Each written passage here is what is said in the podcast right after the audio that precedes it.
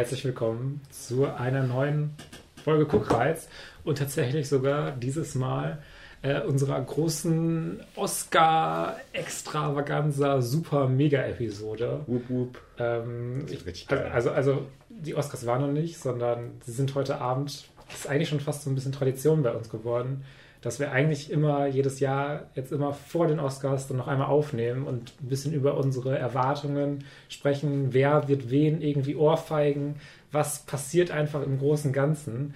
Äh, ist ja immer spannend. Äh, deswegen werden wir das auch heute vollziehen und über unsere äh, natürlich ähm, Oscar-Predictions reden.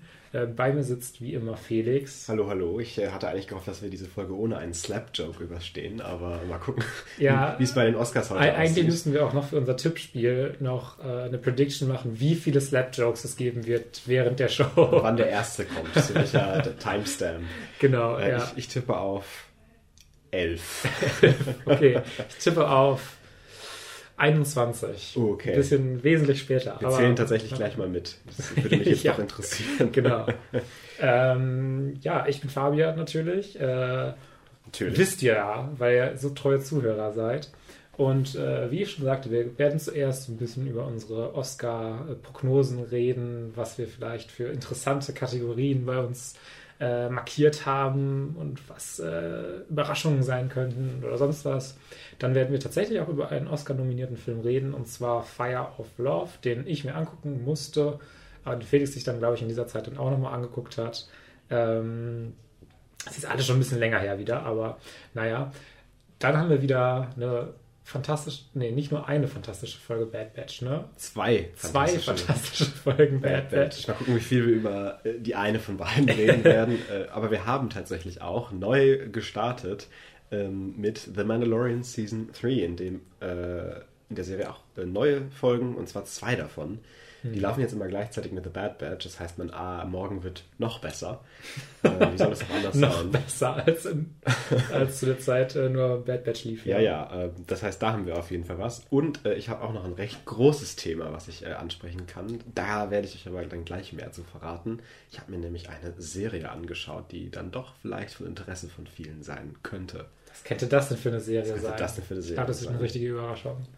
Ähm, ja, dann lass uns doch eigentlich direkt loslegen mit, also damit wir auch durchkommen, weil das ist ein großes Programm. Großes und wenn Programm. du noch über was reden willst, und vielleicht habe ich auch noch irgendein Thema, äh, da ist, viel- ist viel Material. Deswegen. Haben wir über die ähm, Hausaufgabe, hast du das gerade angekündigt? Ich habe es. Ja, wir werden über Fire of Love Okay, sprechen. I, I just zoned out. Ich habe gar nicht mehr zugehört.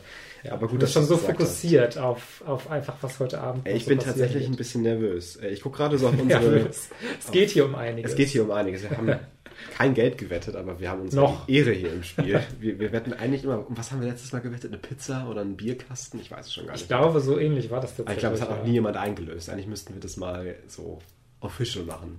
Ja, Ähm, I, I guess. I guess. Da, da sprechen wir aber nach der Folge Sprechen wir nach der Folge drüber, je nachdem, wie gut unsere Predictions jetzt halten. Mhm. Ähm, ich sehe gerade in unserer Liste, die Reihenfolge ist irgendwie sehr weird.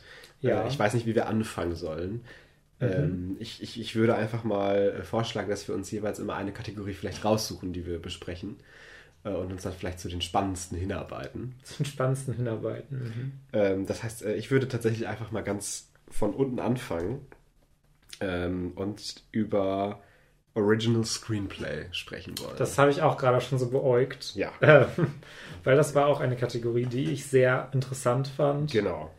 Ähm, ich habe mich tatsächlich für The Banshees of Inisherin entschieden. Interessant. Ich habe mich nämlich tatsächlich für Everything Everywhere All at Once interessiert. Ja, das wäre meine. Zweitwahl gewesen, aber das machen wir ja dieses Jahr nicht mehr mit Zweitwahlen. Das Banshees ja wäre auch meine Zweitwahl gewesen. Ich glaube, das ist, sind auch die beiden Frontrunner gerade. Ich kann mir nicht vorstellen, dass The Fablemans irgendwas gewinnen wird heute Abend. Der Film ist dead on arrival. Ich glaube, Mhm. äh, da, da wird, wenn überhaupt, wenn wir gleich über Director sprechen, vielleicht nochmal ein Thema äh, aufkommen Boah, können. das wäre so langweilig, wenn Steven Spielberg den Oscar für Ich den würde- besten Regisseur bekommt. ich, ich werde heute sehr vo- vokal sein und sehr laut fluchen oder jubeln, wenn meine Picks gewinnen oder verlieren. Nein, aber ich habe mich für, für Everything Everywhere entschieden, weil ich doch glaube, dass ähm, der Film gerade so ein Momentum hat, und das sehen wir auch, glaube ich, gleich in anderen Predictions vielleicht auch noch, äh, dass sich das widerspiegelt, dass da dann doch einiges an Fahrtwind aufkommt. Und gerade Original Screenplay ist ja auch oft so die Gateway zu Best Picture und anderen großen Awards. sodass ich mir gedacht habe, boah, wenn der das jetzt nicht gewinnt, dann wäre ich dann doch noch ein bisschen nervös den Rest des Abends, ob da Best mhm. Picture nicht vielleicht doch noch was anderes bei rauskommen könnte. Ja, ich, ich habe tatsächlich Everything Everywhere äh, gar nicht so häufig, glaube ich, in meinen Predictions wirklich ganz oben. Ich glaube, die Sachen, die ich habe, ist halt Directing, Best Picture und äh, irgendwas war noch. Genau, äh, ja, äh, Actor in a Supporting Role. Mhm. Ähm, und ich glaube sonst gar nicht. Äh, wo du gerade schon erwähnt hast, The Fablemans, ich dachte mir so, oh, der ist so oft nominiert, irgendwas muss der gewinnen. Irgendwas doch, irgendwas. Deswegen habe ich ihn irgendwie zu Original Score gepackt. Oh, okay. äh, also ich meine, also es kann auch super random sein. Also keine Ahnung, ich habe den Film ja auch nicht gesehen. Er interessiert mich ja null. Aber also das, das Ding ist bei Original Score, ich glaube, das ist ganz interessant, weil ich meine, das ist ja von John Williams ein Score. Mhm. John Williams kann immer einen Oscar gewinnen. Also ja. das, ist, das, das ist ja leider die Wahrheit, dass egal wie, ich will nicht sagen langweilig, weil ich auch den Film nicht gesehen habe, aber egal wie formulaic vielleicht auch sein Score ist, weil das habe ich jetzt auch viele sagen hören. Äh, ich glaube, das ist nie out of the possibility, dass die Voter dann halt oh, John Williams dann lesen und dann direkt ein Kreuzchen setzen.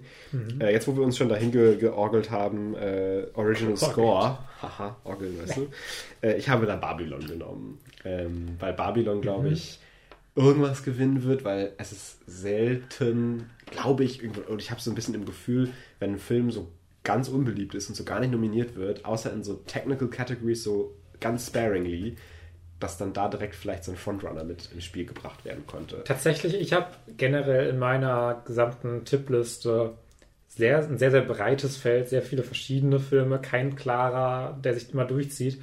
Und ich habe halt wirklich so Filme wie Babylon oder The Fablemans habe ich immer so genommen, so als so extra so, ah, da in der Kategorie weiß ich nicht, ob ich bei diesen Filmen jetzt mein Kreuz setzen würde. Bei Babylon habe ich Production Design, also bei Production Design habe ich Babylon einfach mal genommen, weil ich mir dachte, ja. Also von Trailern her sah das Production Design ganz gut aus. Und das ist auch eigentlich so mit diesem Hollywood-Ding und sowas. Ah, das kann, glaube ich, wohl funktionieren bei der Academy. Das ähm, wäre tatsächlich auch mein, mein Second Pick gewesen. Ich habe auch sehr, sehr lange an dieser Kategorie gesessen.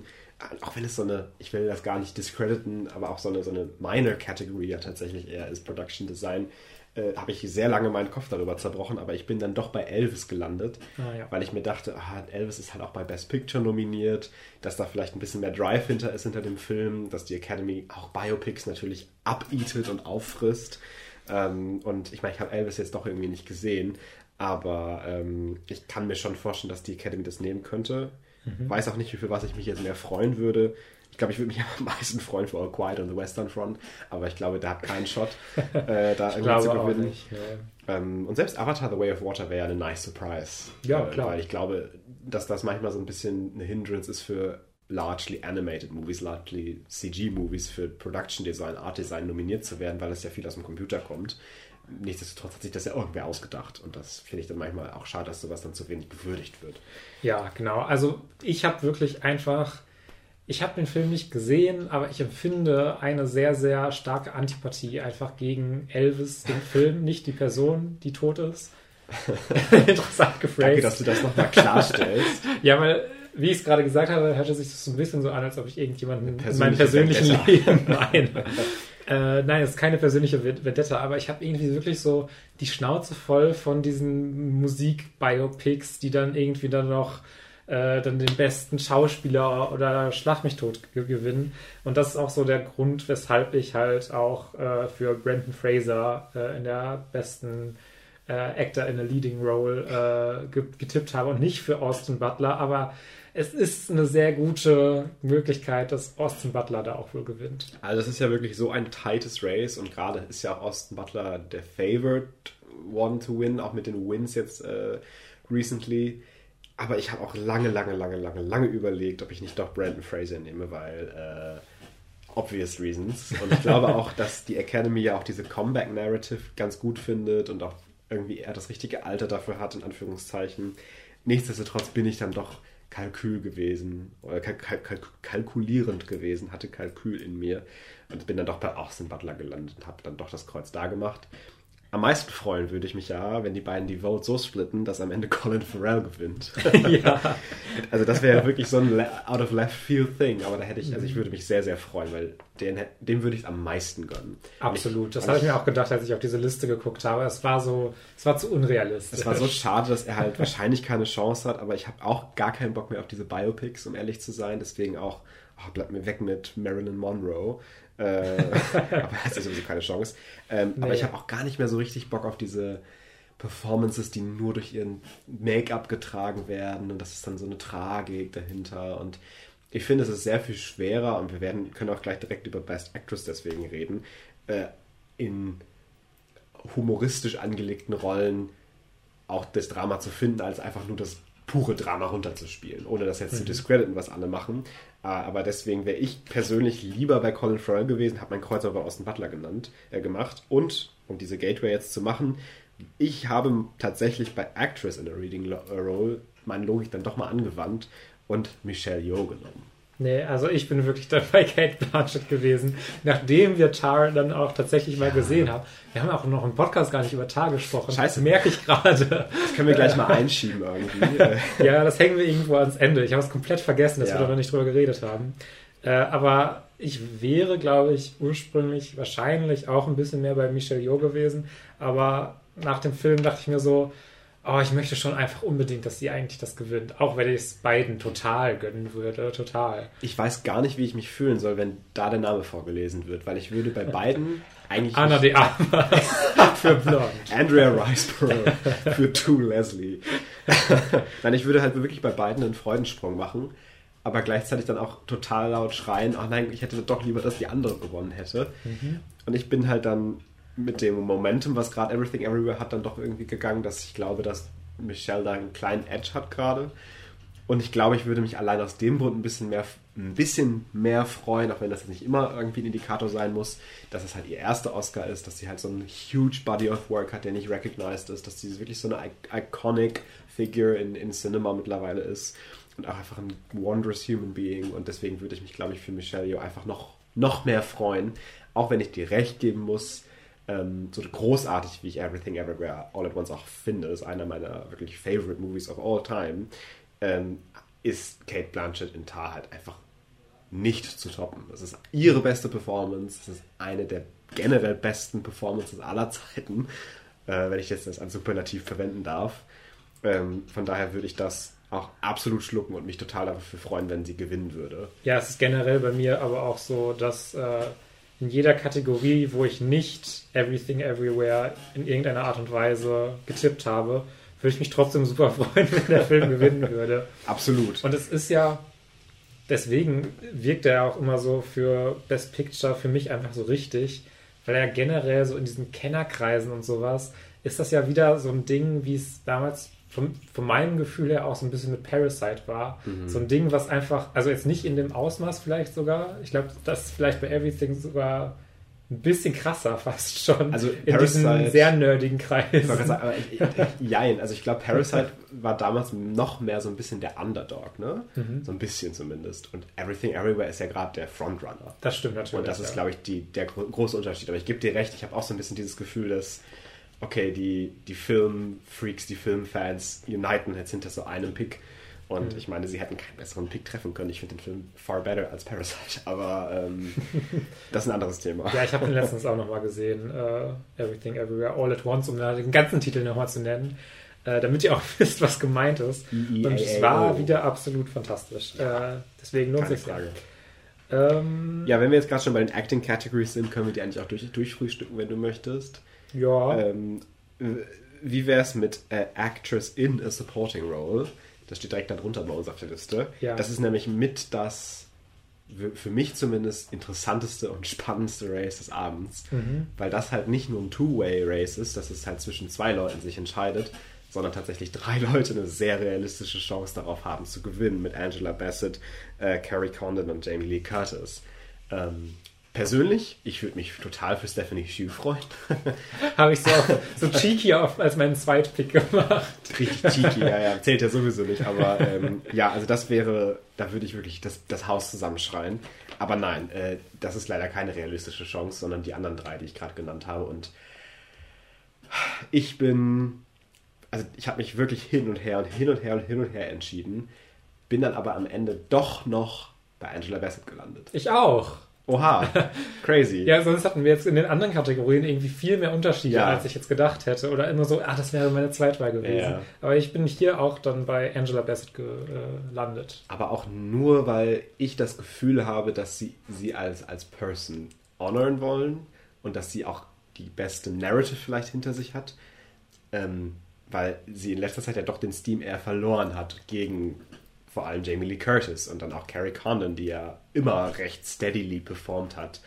Und äh, ich würde mich auch sehr für Jamie Lee Curtis freuen. Es ist auch einfach eine iconic Actress. Es ist äh, eine ganz fantastische Geschichte auch, die sie als, als Schauspielerin hinter sich hat. Ähm, auch sie hätte das total verdient.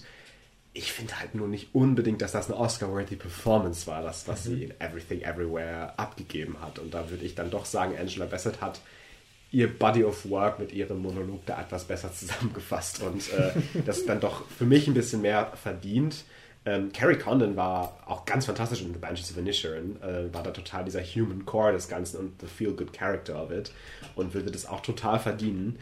Aber das wäre ein bisschen langweilig, muss ich sagen. Das wäre dann so, ich würde nicken und sagen, okay, ja, freut mich, auch wonderful Actress, ganz toll. Aber ich, ich hätte bei diesen anderen beiden Career Actresses, die wirklich lange nicht recognized wurden ähm, und das jetzt wirklich mal verdient hätten, mich dann doch ein bisschen mehr freuen und dann halt auch gerade für Angela Bassett dann doch das, das Quäntchen mehr. Ja, ja, ich habe da gar nicht so viel wirklich für, zu, zu einem Take zu. Ich dachte mir nur so, ja, das passt wohl. Äh, generell ist ja auch Wakanda Forever ist ja auch irgendwie dreimal nominiert. Ja. Ähm, deswegen können wir vielleicht direkt übergehen, weil ich habe ihn tatsächlich nochmal getippt. Ich äh, nicht, tatsächlich. Ich habe ihn nochmal getippt. Also das ist bei mir, ich merke es gerade auch wieder so ein bisschen random. Einfach so ein bisschen so dieses Gut-Feeling, so, ah, ich habe gerade so das Gefühl, ich mache jetzt mal das hier. Weil ich dachte mir, wenn Black Panther jetzt in noch einer Kategorie eine Chance hat, äh, ich habe es mal ins Co Costume Design gesteckt. Äh, aber ich könnte, wahrscheinlich ist Elvis da relativ hoch im Kurs, oder? Also es wäre bei mir die Nummer zwei gewesen, Ach Black so, okay. Panther. Mhm. Äh, also das ist jetzt gar nicht so weit vom Schuss, ähm, aber ich habe Elvis genommen, ja. Einfach auch weil Biopic. Und äh, ich, ich finde das auch sehr, sehr nervig, aber ich habe immer das Gefühl, dass die Oscars sowas total toll finden. Äh, leider. Und nicht, dass das jetzt, also ich meine, ich habe den Film nicht gesehen, aber was in den Trailern, also die sehen bestimmt gut aus, die Kostüme. Das ist bestimmt auch verdient. Ich habe systematisch in keiner einzigen Kategorie Elvis genommen. Ich merke, merke gerade, dass in meiner Verteilungsintention ein großer Fehler unterlaufen ist. Oder nicht ein Fehler, eher so ein ähm, Prejudice. Äh, Ja. ja. Also deswegen Costume Design habe ich Elvis und Make-up und Hairstyling eben auch äh, Elvis, weil das halt mal, also auch oft zusammengeht natürlich. Ne? Ich habe da The Whale genommen, weil sie haben. Number two, ja, ja. Ja. Ja, aber da habe ich mir gedacht, The Whale ist halt nur, nur Prosthetics, Ja. in Anführungszeichen. Und Elvis ist dann ja doch auch viel Hairstyling und Make-up. Ähm, beides. Und da habe ich dann gedacht, ach, vielleicht ist Elvis da doch, doch ein Quäntchen ahead. Vor allem, weil The Whale auch generally very hated ist. also ist ja nicht mal in Best Picture reingekommen. Ja, ja, also so teils, teils. Es gibt da Leute, die den richtig toll finden. Und dann ist wieder so ein bisschen so, ah, nee, eher nicht so. Aber ich glaube, die Academy also, fand den jetzt nicht so gut, weil der hat ja, Ja. wirklich nur drei Nominations, zwei oder drei. Mhm. Also wirklich wenig. Ja. Und nicht mal halt Best Picture. Ähm, und das ist dann schon insane, dass so ein Triangle of Sadness in Best Picture reingekommen ist. Das hat mich auch total überrascht. Der halt keine Acting Nomination hinter sich stehen hat. Ja. So Woman Talking, der halt auch nur das Screenplay hinter sich hat. Und dann jemand, äh, wo der Lead Actor nominiert ist mit Brandon Fraser und auch Chancen hat zu gewinnen, äh, das nicht in Best Picture gelandet ist. Ne? Deswegen habe ich das Gefühl, dass The Whale es sehr schwer haben wird, äh, da irgendwo Fuß zu fassen. Ist, warum ist Triangle of Sadness nicht für einen internationalen Film nominiert? Ist, es das, eine mit amerikanische? Produktion? Das, daran wird es liegen. Ich, Wahrscheinlich. ich habe mich jetzt leider nicht informiert, aber ich meine, dass das. Aber es ist ja kein Englisch, doch, ist, ist, ein ist der, doch, der ist Doch, der ist englischsprachig. mit. Woody Harrelson auch, ne? In der Hauptrolle. Ja, Oder okay, eine- dann ist es wahrscheinlich irgendeine amerikanische Produktion. Wahrscheinlich, doch. sonst, sonst würde der da bestimmt landen. Ne? Ja. Das finde ich ja auch immer ganz witzig. Äh, International Feature Film. Britisch ist aber okay. Das, das, das ist dann immer bei den normalen Filmen. Ne? Ja, ja. Aber die tauchen dann nie da auf. Ähm, von daher, ja, ich, ich weiß nicht. Aber gut, Everything, ach, ähm, All But Quiet on the Western Front, müssen wir gar nicht drüber reden, dass das gewinnt. Mhm. Äh, wo hast du denn All Quiet noch? Hast du den noch irgendwo? Ähm, ich muss mal einmal gucken. Ich habe ihn noch zweimal tatsächlich. Ah, okay, cool. Ja. Und zwar habe ich ihn für Cinematography und Sound. Cinematography habe ich ihn auch. Da sind wir uns Ja. einig. Bei Sound habe ich auch ultra lange überlegt. Ich tatsächlich bei Sound auch. Das waren zwei Kandidaten für mich. Du weißt ja auch klar, welcher der andere ist, Top Gun Maverick. Genau. Ähm, es ist The War Movie versus The Machinery Movie. äh, es ist so wie damals, äh, wie war das, ähm, Ford v Ferrari versus 1917. Mhm. Und da haben sie es gesplittet, da gab es nämlich noch zwei Soundkategorien. Und jetzt so, gibt es ja. noch eine. Und äh, ich habe wirklich lange, lange, lange überlegt. Und beide Filme sind in Best Picture drin, das heißt, beide werden, sind recht beloved bei der Industry. Und ich habe auch wirklich lange überlegt, ob ich nicht All Quiet nehme, aber ich glaube dann doch, dass die irgendeinen Award zu Top Gun halt geben wollen. Ja. Und der hat halt, glaube ich, sonst recht schlechte Chancen, irgendwo zu gewinnen, außer Ich habe ihn so random Bei bei, Editing genommen. Editing. habe ich den als zweites, glaube ich. Wo ist Ah, es denn? okay. Wo ist Editing? Äh, da. Ja, also ich habe halt Everything Everywhere All at Once bei Editing. Ah ja. Weil das auch ein sehr.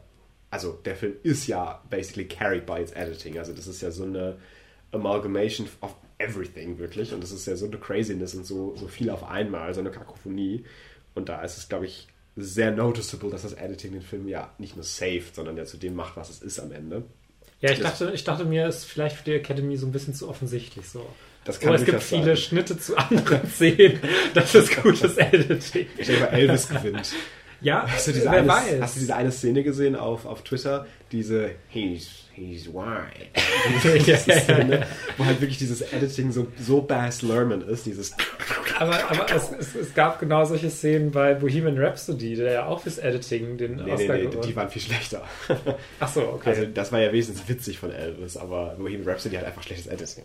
ja, ja, also deswegen, Ja. man weiß es nie so richtig bei Nein. diesen Kategorien. Aber da ich, ich ja eh predikte, dass Everything Everywhere so ein bisschen overperformen wird und recht viel sweept, glaube ich einfach, dass er das da auch als Chance hat, aber sonst würde ich da auch durchaus äh, Top Gun äh, als Chance äh, sehen.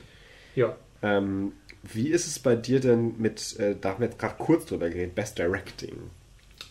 Äh, absolut Everything Everywhere habe ich bei Best Directing. Ich glaub, das ist- Daniels. Keine große Diskussion möglich, äh, die werden auf jeden Fall gewinnen. Also ich, also wir beide lieben ja auch Swiss Army Man, glaube ich, ziemlich. Absolut. Deswegen, äh, ich würde mich einfach so krass für die freuen. Also Deswegen, wenn fucking Steven Spielberg gewinnt, Ja. dann schreie ich hier aber das Haus zusammen. da habe ich ja gar keinen Grund. Also dann, dann lieber Martin McDonough oder Todd Field. Mhm. Ne? Das, das, Todd Field für Tar wäre halt dann so der ähm, akademische Pick vielleicht für ja, manche. ja, so ein bisschen der, subversiv. die, so. die, die Conservative Voters, die dann irgendwie, ja, aber der bessere Film vom Filmischen. ähm, erstens, na, weiß ich nicht. Und, und zweitens, ja, fuck it. Everything Everywhere ist halt viel, viel, viel cooler. Wie Äh, meine Mutter es sagen würde äh, bei Everything Everywhere. Das ist doch Quatsch, das ist doch. Wieso hat der so viele Nominierungen? ist doch Quatsch. Fanden deine Eltern nicht gut? Meine Mutter fand ihn nicht so gut. Okay, okay. Ich habe den meinen Eltern bewusst nicht gezeigt, weil ich es nicht bearen könnte, dass irgendwer den Film schlecht redet. Ah ja. Ja, ja. ähm, was haben wir denn noch nicht besprochen? Ich gucke gerade hier so durch. Best Picture haben wir gerade beide schon gesagt. Everything, Everywhere, All at Ja, Once. Noch so wirklich interessante Sachen? Also bei Best Picture höchstens die Nummer zwei, die du oder ich haben. So was Ich- könnte ein also ich, ich, ich habe halt so komplett bin ich in Richtung Everything Everywhere gegangen, Absolut. dass ich gar nicht so sehr auf, über meine zwei nachgedacht habe und einfach The Banshees of Inisherin dahin gepackt habe. Ja, also ich glaube, lange Zeit wäre es auch so gewesen. Äh, jetzt gerade sagen ja auch viele All Quiet on the Western Front ist ja recht beliebt. Ja, das Ma- find, das also das hatte ich so gar nicht so irgendwie in meinem Absolut. in meiner Welt auf dem Schirm, dass Ja. äh, All Quiet gewinnen Also bei, bei mir ist es tatsächlich einfach aus dem simplen Grund, weil viele, viele in Hollywood, glaube ich, durch diesen Film auch irgendwie das Gefühl hatten, dass das Kino gerettet wurde mit Top Gun Maverick. Äh, dass da vielleicht viele durch diese Preferential Ballot, weil sie ja auf Nummer 1 wen setzen, auf 2 auf 3, dass dadurch halt der vielleicht recht häufig eine höhere Nummer bekommt als All, Everything Everywhere, der überall auf 1 landet, außer bei denen, die ihn total hassen, auf 9. Und das wäre so die einzige Chance, der einzige Weg, den ich sehe, wenn das genug passiert, dass eventuell so ein Film wie Top Gun Maverick vielleicht sogar Best Picture ich gewinnt. finde das super interessant. Aber das wäre für mich halt so eine, so eine 5% Chance. Ja. Also Everything Everywhere wird gewinnen. Weil wann ist das letzte Mal so ein richtig klassischer Mainstream-Blockbuster eigentlich so? Wann hat er das letzte Mal einen Oscar für den besten Film? Ich überlege gerade, ist Herr der Ringe? Hat Return of the King hat, glaube ich, den Oscar Ich bekommen. denke, Herr der Ringe Ja. muss es gewesen sein. Ja. Zu Recht. Also schon, natürlich, ja. ähm, Ja, ansonsten hatten wir geredet eigentlich über alles Wichtige. Die Shortfilme lassen wir einfach weg, da haben wir eh keine Ahnung von. Wir wollen Nee. einfach nur einmal kurz sagen, My Year of Dicks äh, gewinnt für uns beide. Animated Short Film. natürlich. Eigentlich würde es wahrscheinlich The Boy, The Mole and the Fox and the Horse, aber I guess, ich weiß es nicht. das war mir dann egal. ich weiß es nicht. Ich wollte dann einfach mal Year of Dicks sagen. Ähm, Also wir, wir googeln das ja nicht so extra irgendwie so, welcher Shortfilm könnte jetzt gewinnen. Nein. Das mache ich zumindest nicht. ich, ich kriege es halt immer nur sehr mit, weil ich sehr in dieser Oscar-Bubble und dieser Oscar-Discussion drin bin und, und, so, und auch ja. vielen YouTuberInnen folge, die dann ihre Prediction-Videos machen und ihre Anal- Analysis und dann haben die aber auch meistens genauso wenig Ahnung von Shorts. Das sind dann auch so am Ende des Videos immer so, ja, das ist halt gerade auf Gold Derby auf 1, äh, mal gucken. ja, ja, ja. ähm, nee, Live-Action-Shortfilm habe ich Lil Popil genommen, einfach weil der mir immer auf Disney Plus im Startbildschirm angezeigt wird. Und ich dachte, vielleicht sehen den dann mehr Leute. Äh, ich habe äh, Ivalu. Ich weiß nicht mal, wie man es ausspricht. es tut mir so leid gegenüber diesen Shortfilms, aber äh, es ist ja, glaube ich, generell so ein bisschen so, dass die nicht so als die größten, wichtigsten Kategorien angesehen werden und es fällt leider dann immer so ein bisschen Ja. hinten rüber und auch bei uns, aber wenn man schon diese ganz langen Filme guckt, wie soll man dann noch die ganzen Shortfilms gucken? Äh, was wir vergessen haben, äh, zum einen Actor in a Supporting Role, Kiwi Kwan, müssen wir gleich drüber reden. Ja. Ist klar, der wird gewinnen. Ähm, Gibt es auch keine Nummer zwei. Ähm, Original Song haben wir noch nicht drüber geredet. ja, natürlich, Natu Natu Natu. Natu. Ich freue mich so, dass der heute performt wird. Ja, es- Da habe ich Geil. so Bock drauf. Ähm, Der einzige Upset, den ich da sehen könnte, wäre halt entweder ähm, hier Lift Me Up von Black Panther, weil Rihanna jetzt ja auch im Super Bowl performt hat. Zwar nicht das Lied, komischerweise, aber sie war da. Oder wenn Everything Everywhere wirklich so hardcore beliebt ist, dass einfach, egal wo die nominiert sind, alle den hin, also das alles hinschmeißen, This is Alive. Weil das fand ich auch ein schönes Lied. Und äh, tatsächlich wird Stephanie Shu das mitperformen. Ah, Ähm, okay, Da cool. freue ich mich auch schon sehr drauf. Ja. Ja, ich, also ich dachte mir so, ich habe keine Ahnung, wie der Großteil dieser Lieder überhaupt noch klingen. Ähm, Ich, ich wusste auch nicht, dass Lady Gaga ein Lied für Top Gun Maverick Top Gun hat. Maverick, das hat doch bestimmt so einen richtig pathetischen, amerikanischen, Hold my hand. So To the Love flag. Song, genau. Und äh, deswegen war das meine Zweitwahl. Aber, Und es gibt aber, auch immer so einen random Song aus einem Film, den keiner kennt. aber ich bin mal wieder so äh, halt ähm, von Natu Natu natürlich ausgegangen, dass das gewinnen muss. Also, Also, das wäre, ich würde mich schon, also das würde mich schon stören, wenn äh, der Absolut. nicht gewinnen würde. Absolut. Ähm, ich glaube, wir haben es so ungefähr mit den wichtigsten Sachen, außer natürlich Best Documentary Feature Film. Denn Ja, da haben wir eine Überleitung Überleitung. zu. Ja, denn äh, Felix hat mir ja als Hausaufgabe einen Film gegeben, der auch für äh, Best Documentary Feature nominiert ist. Nicht Best Documentary Short. Äh, das, da haben wir gar nicht drüber geredet, diese äh, Kategorie einfach Ich verpasst. glaube, ich habe The Elephant Whisperer, wenn ich nochmal mal kurz drauf Äh, ich glaube auch, das hörte sich so Ja, sophisticated an. Ist bestimmt gut. Ja. ähm, und zwar habe ich zumindest getippt, weil das jetzt auch der einzige Dokumentarfilm war, den ich gesehen habe, habe ich einfach getippt, dass Fire of Love gewinnen wird. Natürlich.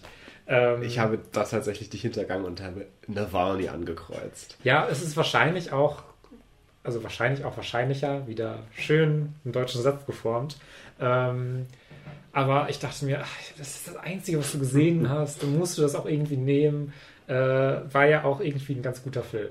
Äh, ja, sehe ich ja genauso. Weil, Also, weil äh, in Fire of Love äh, ist ja tatsächlich einfach eine äh, Dokumentation, die über äh, ein äh, Paar geht, und zwar über Katja und Maurice äh, Kraft. Kra- Kraft. Kraft. Also sie werden, sie werden im Englischen halt immer so, so ein bisschen Kraft, Kraft. ausgesprochen. Deswegen habe ich so Kraft im Kopf. Katja and Äh, Maurice. Katja und Maurice. Ja, äh, die ein äh, Vulkanologenpaar ist. Sind, aber ja. Sind, waren. Oh Gott. Hilfe, Grammar. ähm, ja, die äh, halt sich überall auf der Welt zusammen Vulkane angeguckt haben und äh, so ein bisschen auch über ihre Liebe für Vulkane sich gegenseitig kennengelernt und lieben gelernt haben. Und äh, es geht halt um deren äh, Wertschätzung für diese Vulkane, um Gefahren, die auch das alles, diese Vulkane, die halt immer irgendwie so ein bisschen auch zufällig fast schon äh, ausbrechen können, äh, mit sich gehen. Aber es geht natürlich äh, in dieser Dokumentation auch ganz zentral um deren äh, Beziehung und wie sie sich auch in der Öffentlichkeit geben und äh, zueinander äh, standen. standen bewusst gesagt, weil ta sie tatsächlich, das wird dann am Ende der Dokumentation auch thematisiert, dann auch umgekommen sind bei einer ihrer Expediz Expeditionen. Ich weiß nicht, wie ich sagen soll. Ähm, ich wüsste jetzt auch kein besseres Wort. Ja, von Vulkanen getötet. also was ist das für ein Totschlag? Totschlag von Vulkanen. Ja. Also ähm, als ich den, ich, ich hatte das ja vorher irgendwie einmal mir kurz durchgegoogelt, was so, worum es da geht. Und als ich dann gelesen habe, worum es in diesem Film geht, dass es so ein Liebespaar an Vulkanologen ist, die Vulkane erforschen und dann beide bei einem Vulkanausbruch sterben, dachte ich mir, das kann ja eigentlich nur gut sein. Also mhm. das, das, das schreibt sich ja selbst. Also wie, wie poetisch ist das denn bitte? Ja, aber ich fand es aber sehr, sehr gut in dem Film umgesetzt, äh, weil es war, es kann sehr schnell in so ein Melodrama-Ding gehen, dass man dann so die tragischen Liebenden mhm. irgendwie sonst was macht. Aber ich hatte fast schon so ein bisschen das Gefühl, dass es, dass nicht unbedingt jetzt ein positives Ende ist, aber kein todtrauriges zumindest nee. auch. Also es ist so ein bisschen so, ja, wir waren jetzt zusammen, wir haben auch schon vorher so ein bisschen darüber gesprochen, das kann halt irgendwie auch mal passieren. Ähm, und äh, dann ist es halt passiert und daraus wird dann auch in dieser Dokumentation nicht so ein riesen Fass draus gemacht, sondern es wird relativ neutral in Anführungszeichen, wie es halt in solchen Dokumentationen immer gemacht wird. Ähm, aber nicht so hochtrabend, melodramatisch irgendwie hochstilisiert zu was äh, Besonderem, was es dann vielleicht auch jetzt gar, endlich gar nicht ist. Und ich, das Gefühl, das ich am Ende hatte, war ein ganz interessantes, mit dem ich nicht gerechnet hatte. Gerade mit dieser Synopsis, dass sie halt das Liebenden sind, die am Ende sterben. Weil ich habe mich irgendwie so ganz gut gefühlt am Ende von dem Film. Es ist kein Film, wo man dann äh, wirklich da sitzt und dann tief traurig am Weinen ist und das ist alles so traurig sondern es ist irgendwie auch so ein bisschen was Positives, weil das Sentiment, womit der Film auch so ein bisschen ändert, ist halt, wir haben halt das gemacht, weshalb wir eigentlich das Leben geil fanden, weshalb wir leben wollten, was wir im Leben machen wollten. Und dass wir jetzt dabei sterben, also kann man natürlich jetzt nicht äh, hundertprozentig äh, nachvollziehen, aber es wirkte so. Äh, ist halt ein Risiko, aber ist auch okay, weil wir, es halt, war halt unser Lebensinhalt. Man hat da immer so ein bisschen mit rechnen können. Und es war irgendwie dann, wie gesagt, so ein bisschen was Positiveres als jetzt unbedingt erwartet. Und ich fand sowieso auch, dass der gesamte Film äh, das ziemlich gut macht, ähm, die ganzen Thematiken wirklich gut äh, rüberzubringen und gut strukturiert, halt wirklich äh, verschiedene Aspekte zu zeigen. Zum einen, wenn man Vulkane cool findet, sieht man da einiges an gutem Material äh, und äh, tatsächlich auch, ähm, ja, es geht nicht wirklich tief in die Materie rein, aber es sind so ein paar äh, interessante Sachen dabei. Ähm, aber wie ich das auch gerade schon sagte, fand ich dann auch interessant, wie sie sich dann so ein bisschen auch äh, als Paar zueinander verhalten und wie sie es dann so ein bisschen sich verselbstständigt auch ihre Dynamik in den Medien und wie sie sich da darstellen und sowas. Alles nochmal so wirklich so ein paar interessante Aspekte, die das nochmal ein bisschen, äh, dem ein bisschen Substanz nochmal hinzufügt. Ähm, hat mir echt äh, gut gefallen. Absolut, also da würde ich mich total anschließen. Ich fand es, äh, ich war erst ein bisschen worried, dass es tatsächlich zu so einer Vulkan-Doku dann mhm. verkommt mhm. in Teilen, dass dann wirklich ich dann denke, ich gucke irgendwie National Geographic und, und höre mir dann an, wie halt dann das Pressure bildet und dann explodiert der Vulkan und so weiter. Und die hatten da auch ganz süße Animationen irgendwie drin, die total schön gemacht waren. Aber das ging viel mehr, und da war ich sehr, sehr dankbar drum, um, um diese emotionale Wucht hinter diesem, dieser Profession, hinter diesem Paar, hinter Vulkanen selbst. Also äh, die ja auch toll als Metapher genommen werden können, ja, für Emotional Bursting und was auch immer. Genau deshalb ähm, hätte man es halt so melodramatisch machen eben, können. Aber es bleibt total analytisch und bleibt total auf dieser sehr beschreibenden Ebene, auch durch diese fantastische Narrator-Stimme. Oh, mhm. Die war ja so gut. Ja. Ähm, aber durch das Gezeigte haben wir immer trotzdem diese Grundmelancholie irgendwie darunter schwelen, die mich zumindest nicht verlassen hat, dass ich immer dachte, okay, das ist schon irgendwie schön gerade. Und äh, du hast es auch gerade angesprochen, die Bilder von diesen Vulkanen und von den, dem Lava, dem Magma, wie es da drin aussieht, wie sie daneben stehen, wie sie diese Bilder machen. Ähm, es gibt eine Szene, in der äh, Maurice sagt, ja, ich bin ja auch kein Filmmaker. Das wollte ich gerade genau das ansprechen. Das, ist, und das bleibt einem so im Kopf, weil das so gut gedreht ist. Und, und, und wirklich dann, du sitzt dann da und denkst dir so, I think the fuck you are. Also, wie toll diese Bilder gedreht, wie, wie gut das Framing ist, wie, mhm. wie toll sie das alles gestaged haben, wie sie auch dann ja einmal zeigen, dass er dann sagt, nee, das müssen wir nochmal machen. Das hat jetzt irgendwie gar nicht gepasst mit dem Reiten, war das, glaube ich, als sie auf den Pferden waren. Ähm, und das muss, das ist ja kein Zufall, dass wenn dann einer von beiden filmt, der andere dann vor diesen Lavaströmen umhertanzt. Ich habe, glaube ich, selten eine so beeindruckende Wucht an, an Naturbildern und Naturschauspielen gesehen, die mit so einer Finesse und so einer, einer Rohheit, Raw, Raw, Rawness gefilmt sind. Ähm, gerade wie, wie sich das, das Gestein und, und, und die Magma verhält, auch unter Wasser, die Bilder, die dann da kurz zu sehen waren. Ich war wirklich die ganze Zeit beeindruckt und dachte mir, bitte mach weiter, ich will gar nicht, dass du aufhörst filmen, weil äh, mir war dann auch irgendwann die emotionale Geschichte egal. Äh, also so schlimm war es nicht, aber ich wollte wirklich einfach weiter diese Bilder sehen und diese tolle Stimme darüber hören. Ja. Ja, und da kommt noch dazu, dass ich den Eindruck hatte, dass das Ganze auch super gut einfach geeditet ist ja. dass das äh, alles so gut zusammenfließt und äh, einen so dabei hält. Äh, gerade bei so äh, Dokumentar-Footage muss ja auch ganz viel einfach so egal sein und man muss, glaube ich, unglaublich viel sortieren und gucken, was schmeißt man raus, was macht man so und so und so und so. Äh, und das, das wirklich in so einem anderthalb Stunden Film kommt das alles so gut zusammen. Äh, erzählt so eine stringente Narrative mit aber immer wieder gut gesetzten Anekdoten zu verschiedenen Thematiken. Ähm, ja, deswegen äh, war es halt zum einen mein Oscar-Pick, weil es halt die Dokumentation war, die ich gesehen habe und deswegen äh, obligatorisch irgendwie ankreuzen musste, aber auch, weil ich also von mir aus, aus davon ausgehen würde, dass er es für mich verdient hätte, auch wenn ich natürlich keinen Vergleich habe, weil ich die anderen Dokumentationen nicht gesehen habe ich habe auch des deswegen nur Navalny genommen und nicht Fire of Love, weil ich halt das Gefühl hatte, dass der gerade politisch aktueller ist und dass da auch, ja. glaube ich, mehr Voter sich zu hingezogen fühlen. Ähm, aber ich würde mich so freuen, wenn Fire of Love heute gewinnt, weil ich das auch absolut verdient finde. Gerade wenn wir über Best Documentary Feature reden, vergisst man manchmal, finde ich, dass es nicht nur an der Target, äh, an, an, der, an dem Topic ist, wie gut die Dokumentation ist. Es kann das interessanteste und tollste Topic sein und gewinnen, aber am Ende das Documentary Making an sich war jetzt vielleicht nicht so impressive. Mhm. Ähm, und äh, gerade hier, weil du es auch angesprochen hast mit dem Editing und wie sie das so comprised haben und so, so dense halt eben äh, zusammengeschustert haben in eine solche Fast so Erfahrung. Wie Fast so wie Meine Güte, es ist keeps uncoming. Nein, also da fand ich, dass das einfach eine ganz besondere Dokumentation war, die an sich ja schon sehr cineastisch ist. Mhm. Und äh, ich, ich, ich, ich freue mich sehr tatsächlich mit einem vorsichtigen, vorsichtigen Asterix daneben auf die Live-Action Ach, nicht Live-Action, auf die, äh, die Live-Action-Verfilmung. Live Nein, auf die äh, Realverfilmung, also im Sinne von Feature-Film-Verfilmung. So, so, ja. Äh, die jetzt kommen wird wahrscheinlich. Das ist schon bestellt. Ähm, mhm. Obvious, for obvious reasons. Und ich habe auch einen sehr witzigen Tweet, Tweet gesehen, ähm, wo dann auch geschrieben wurde, Watch Tilda Swinton and John C. Reilly uh, make out in front of a volcano and collect their Oscars next year. Ja, also da, da ist aber, glaube ich, genau so ein Balanceakt, wo das sehr schnell sehr, sehr schlecht sein könnte, auch total. total. Und ich kann halt auch, ich, ich weiß halt nicht, wie sie es hübscher hinkriegen sollen.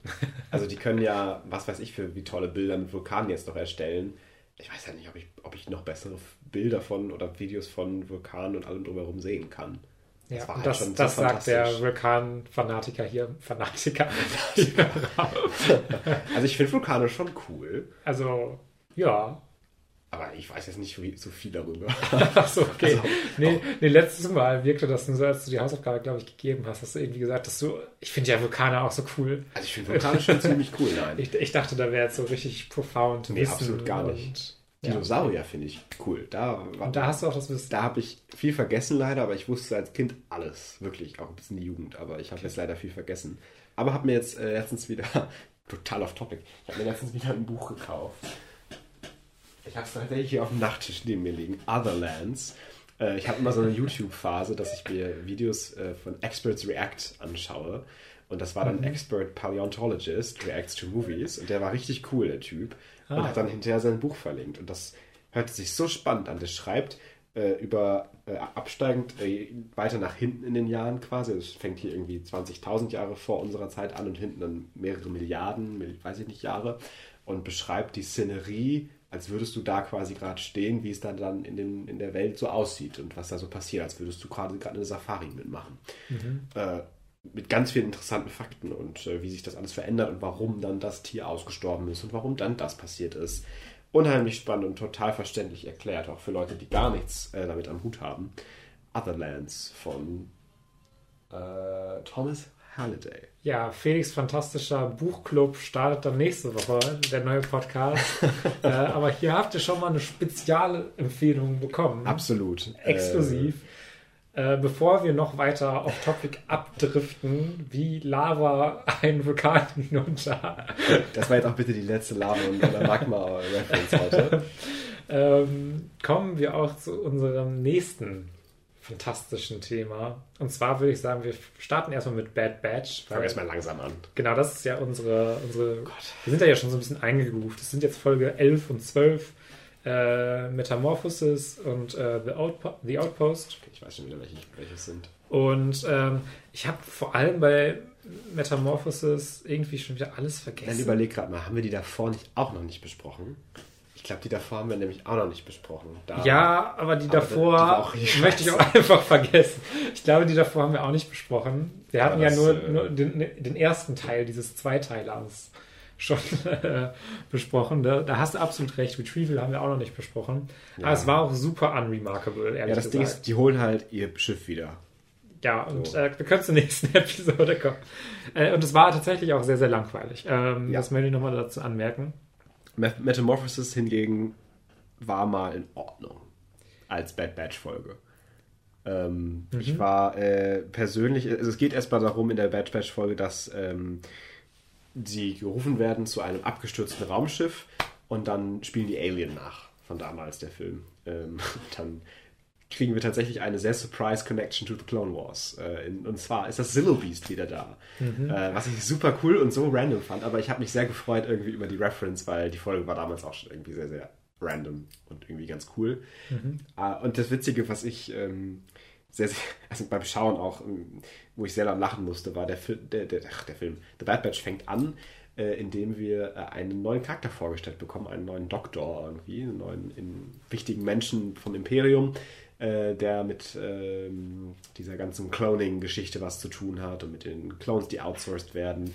Und der war ganz gut gesprochen, hatte auch ein ganz interessantes Design. Und ich dachte mir, ja, ist das wieder eine Folge ohne das Bad Batch? Oh mein Gott, das, das fängt gerade schon wieder so spannend an und so, so cool. Und dann cutten wir halt in das Raumschiff und dann spricht Omega wieder. Und ich dachte mir, ja, okay, nee, selber schuld, dass ich mir die Hoffnung mache. Aber to be fair, auch weil das Bad, auch wenn das Bad Batch da ist, war es eine ganz in Ordnung, eine Folge. Ja. So ja. Für, für Bad Batch-Verhältnisse. Aber es ist schon, schon, das Muster wird beibehalten. Wenn die Bad Batch nicht da wäre, wäre es schon eine bessere Serie. Äh, was wir direkt als Annahme nehmen können, meinetwegen von Metamorphosis weiterzuspringen, weil so viel mehr gibt es auch nicht zu sagen, außer große nee. Kaiju- und Alien-Action. Das war's. Ähm, und es ist vielleicht ein ganz interessantes äh, Thing, dass sie jetzt das Zillow Beast ja auch haben und da vielleicht Weaponry draus machen können. Mal gucken, ob wir da irgendwie noch eine Connection zum Kanon bekommen. Äh, könnte ich mir gut aus, durchaus vorstellen. Nein, aber in The Outpost oder mit The Outpost kommt, glaube ich, eine meiner persönlichen Lieblingsepisoden von The Bad Batch. Oh, okay. Ähm, Top 3, sagen mhm. wir mal. Erstens, das Badge ist wieder nicht dabei. Ja, das, das dreht sich nämlich vor allem um Crosshair. Crosshair, der Badge ist nicht da, das sind schon mal zwei große Pluspunkte. Schnee, ich bin ja Schnee. ein Wintermensch, ich liebe das ja, diese ganze Ästhetik. Ähm, ein bisschen vom Vibe her hat es fast schon so eine, so, so eine Eeriness von sowas wie The Thing oder sowas Lovecraftian, äh, wenn man es jetzt so wirklich großzügig betiteln möchte. Ähm, und auch ein ganz, ganz tolles Ende, was mich jetzt äh, sehr, sehr fluchen lässt, dass wahrscheinlich nächste Woche wieder The Bad Batch kommt. Ja, die, die, äh, der Reveal so ein bisschen, was da im Grunde beschützt werden sollte, mhm. der ist sehr, sehr gut. Also ich weiß nicht, ob wir es jetzt verraten sollen. Wir können ja vielleicht erstmal vorne anfangen, wie es so losgeht, denn äh, wir haben ja jetzt auch Crosshairs lange nicht gesehen. Ich glaube seit Folge 3 oder so. Ja, das letzte Mal war der auch in so einer Solo-Episode. Ja, genau. auch eine tolle Folge. Ja. ähm, und äh, er ist wieder da. Und äh, Airbus äh, ist jetzt degradiert worden, ähm, zu so einem Outpost halt zu fliegen mit neuer Leadership und eben neuen Stormtroopern. Äh, Klone werden weniger. Ähm, das merkt man schon. Äh, und muss dort halt Cargo beschützen, das weggeliefert werden soll. Äh, eben weil dort auch irgendwelche Menschen, humanoiden Wesen, das wirkte so ein kleines bisschen wie diese Sand Tusken Raider, aber halt auch im Schnee. Vielleicht, das war bestimmt auch die Idee, das war der Pitch. Mhm. War ganz cool. Äh, die halt eben diese, diese Shipments ähm, angreifen und auch klauen. Und er muss das halt beschützen und bekommt mit einem Klon, äh, ich habe den Namen leider gerade vergessen. Ich habe ihn auch nicht auf dem Der auf jeden Fall richtig cool designt war und auch irgendwie mega cooler Charakter war für so eine Folge Auftritt. Ähm, und die beiden freuen sich so ein bisschen an direkt oder zumindest bonden sie so ein bisschen darüber, dass äh, Crosshair mitbekommt, okay, der Clone hat auch absolut jede Loyalität verloren, hat gar keinen Bock mehr aufs Imperium, äh, man merkt so ein bisschen bei den Klonen, okay, was ist das hier für eine Scheiße? Warum werden wir jetzt hier aussortiert? Und äh, ja, okay, vielleicht war das damals mit den Jedi doch gar nicht so. Hm. Und äh, Crosshair hat ja selber seine Zweifel und ist ja selber nicht mehr so ganz pro Empire. Und die beiden werden dann eben auf diese Mission geschickt, weil sie ein bisschen was verbocken. Aber Felix, also es ist ja crazy, da hat ja ein Charakter in The Bad Batch mal eine Entwicklung vollzieht ja, er in dieser Serie. Eigentlich kann das ja gar nicht sein. Also, wie ist das denn möglich, bitte, in The fucking Bad Batch? ich, ich, ich wollte es erst nicht sagen, aber doch, es passt doch vielleicht. Dieser Clone Trooper, mit dem Crosshairs durch die Gegend läuft, besseren Charakter, Character Writing als fucking Omega. äh, es, ist, also, es, ist, es ist fies, aber es ist auch wahr. Es ist halt irgendwie auch wahr. Der war halt richtig cool. Äh, auch allein die Szene, wo sie dann äh, in diese Minen gehen und äh, Crosshair auf eine Mine tritt und dann der Clown einfach so, ja, ich muss dich jetzt mal entsichern, ne? Und dann macht er so, Bastel quatscht ein bisschen mit dem. Und dann geht er weg und Crosshair, das ist auch eine, eine meiner Favorite Lines der Episode, äh, Crosshair sagt dann auch einfach nur, äh, bist du irgendwie ein Feigling? Äh, glaubst du nicht an deine Fähigkeit? Hast du so wenig Vertrauen in dich selbst? Und dann meinte er halt auch nur so, doch, doch, ich habe ganz viel Vertrauen, ich bin einfach nur nicht blöd. und äh, geht dann halt so um die Ecke, damit er nicht explodiert, falls es nicht geklappt hat. Und ah, das war ganz tolle, tolles Zeug und ganz fantastisch. Und auch die visuelle visuellen Sachen, die wir hier sehen mit dem Schnee. Es sieht so gut aus. Wirklich. Also der Schneesturm, die Schneepartikel, wenn sie im Schnee, ins, ins Schnee greifen, ähm, die ganzen Landschaften. Ich bin wirklich begeistert gewesen. Und generell kommt es dann eben dazu, um jetzt auch zu diesem Reveal zu kommen, wir wollen nicht zu lange drüber reden, äh, dass sie das äh, verlorene Shipment finden, was geklaut wurde dass sie dann dort gegen diese äh, Humanoiden kämpfen mhm. und dann explodiert was, und fliegen sie durch die Gegend und dadurch wird auch irgendwann eine Lawine ausgelöst. Ähm, aber zunächst sehen Sie mal, was Sie überhaupt da beschützen und was überhaupt da transportiert wird oder äh, ja, gelagert wird. Ja, und das ist Armor für Stormtrooper und nicht für Clone Trooper. Ja. Und das war richtig gut.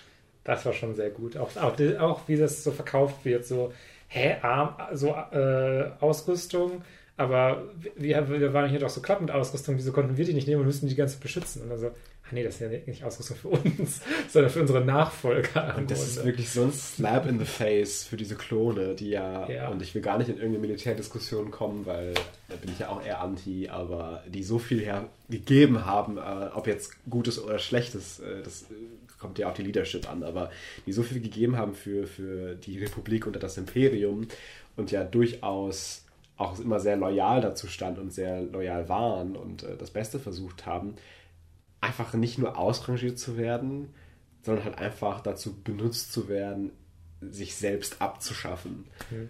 Das fand ich ganz fantastisches, äh, nicht nur Commentary, aber auch generell, wie das in der Narrative sich hier äh, outgeplayed hat. Und äh, ich, ich rieche eine Clone Rebellion äh, on the horizon. Absolut. Für diese also, Staffel. Und wenn selbst am Ende dann Crosshair sich äh, endgültig gegen seinen Commander stellt und sagt, äh, ihr wollt jetzt hier meinen Klonkollegen sterben lassen. Es weil, war so insane. Es euch einfach egal ist. Es war auch wieder so Clone Wars Level Cruelty. Also, dass wir wirklich einen Charakter sehen, der an Frostbite umkommt, der einfach unterkühlt. Äh, auch ein bisschen Plot-Armor, weil Crosshairs hatte die ganze Zeit den Helm nicht auf Ja. und dem ging es fein. Ja. Äh, aber der andere Clone Trooper hatte so alles an Rüstung an, hat dann irgendwie so Fell eingewickelt und der ist dann leider draufgegangen. Ist halt Crosshair. Ist halt Crosshair, der ist halt, ist halt krass. Äh, ist halt cross. Ähm, nein, aber das war auch ganz chilling und total toll, wie er dann halt sagt, nein, helft ihm. Und dann der Boss dann sagt, nö, dreht sich um und wird erschossen. Und äh, Crosshair wird gefangen genommen und wacht auf. Und äh, dann steht da halt auch einmal eine Doktorin, die irgendwie sowas mit ihm vorhat. Und äh, es erinnert sich so ein kleines bisschen an so, okay, jetzt mache ich meine Experimente mit dir. Und äh, eine Theorie, die gerade rumgeht, wo ich auch direkt dran gedacht habe, äh, ist, dass Crosshair vielleicht tragisch zu einem Death Trooper umgewandelt werden könnte. Death Trooper sind diese Schwarzen aus Rogue One. Ähm, und äh, das sind tatsächlich laut Kanon irgendwie so Zombies. Oder sowas. Oh boy. Oder irgendwas nicht so ganz lebendig Menschliches, die modifiziert sind. Und das ist jetzt eine Theorie, dass das vielleicht Klone sind, die Experimenten unterzogen wurden und so modifiziert wurden, dass sie halt die Loyalität gar nicht mehr ausstellen können oder so. Das wäre dark. Aber, aber Da in ich- einer Richtung, ich so die ich gut. Äh, weil ich weiß nicht, so Redemption Arc für Crosshair weiß ich nicht. Ja, Wäre ein bisschen zu einfach. so der Freund von. Äh, Ja. Und das wäre viel tragischer, wenn sie er jetzt gerade so kurz vor Redemption war und das ihm jetzt nochmal weggenommen wurde. ja. Ja, also Bad Batch, Wir bleiben dran. wir bleiben Wie dran. jede Woche. Es ist, es ist nie lang genug schlecht, dass man ganz aufhört. Irgendwann kommt dann diese eine grandios fantastische Folge, wo man sich denkt, what the fuck is happening? Das ist ja wie so ein Kurzfilm. Besser, besser wahrscheinlich als manche, die bei den Oscars nominiert sind. ähm, und dann kommt nächste Woche wahrscheinlich wieder Omega hat ihr Frühstück nicht gegessen. Wie, wieso wusste ich, dass dein Beispiel jetzt mit Omega anfängt? meinetwegen, Tech hat seine Kontaktlinsen verlegt. Weiß ich nicht. Wrecker hat Hunger und sie müssen auf den Markt. Äh, ich weiß nicht. Hunters Facepaint ist alle. Ich, Alles legitime Option für eine neue Bad Batch Folge. Aber das Ding ist ja auch, sie haben sich ja auch wirklich so, also ich glaube aus so einer Writer-Sicht haben sie sich so gedacht, boah, wir haben hier die Bad Batch und die müssen einfach an Geld kommen. Wir haben alle Optionen, damit alles zu machen. Aber die Optionen sind meistens halt so, okay, ihr könnt alles damit machen, aber nutzt das halt total einfach nur um Fillerfolgen damit zu strecken. es ist so traurig. Und die Ära von Star Wars zwischen 3 und 4, was ja auch immer in diesen ganz paar Folgen so geproved wird, ist ja eine der spannendsten im ganzen Kanon. Was dann mit diesem Wechsel von Imperi äh, von Republik ins Imperium und so, das hat auch Andor ja gezeigt, wie, wie spannend und toll das einfach ist. Äh, Leute wie Darth Maul sind noch alive und haben ein Verbrechersyndikat am, am Laufen, Leute. Und ihr macht was mit The Bad Batch. naja, aber Ja, da wollen wir nicht nochmal drüber, lange da wollen wir nicht noch mal drüber reden. Aber ja, das Ähm, frustriert uns jede Woche aufs Neue. Wir äh, machen nämlich dann direkt weiter mit der nächsten, äh, mit der nächsten Star Wars Serie. Und zwar der, äh, den ersten zwei Folgen äh, der dritten Staffel äh, Mandalorian. Es Ja. ging- geht wieder los. Ja, äh, weiß ich nicht, aber kurz nochmal zu reiteraten. Äh, ich habe gerade irgendwie kurz geblinkt draußen vor der Tür. Okay, Äh, was war das? Naja. die Aufmerksamkeit lässt da. Nee, es war so kurz so Blaulicht, aber nur so zweimal. Achso, dachtest, ich führt hier einer ab. Ja, ja. Ähm, hier war gestern noch ein Unfall. Naja, Ja, ähm, nächstes Mal. Ähm, um nochmal kurz zu reiteraten und einzuordnen, wie wir überhaupt zu Mandalorian vielleicht stehen, um das jetzt ein bisschen besser einordnen zu können.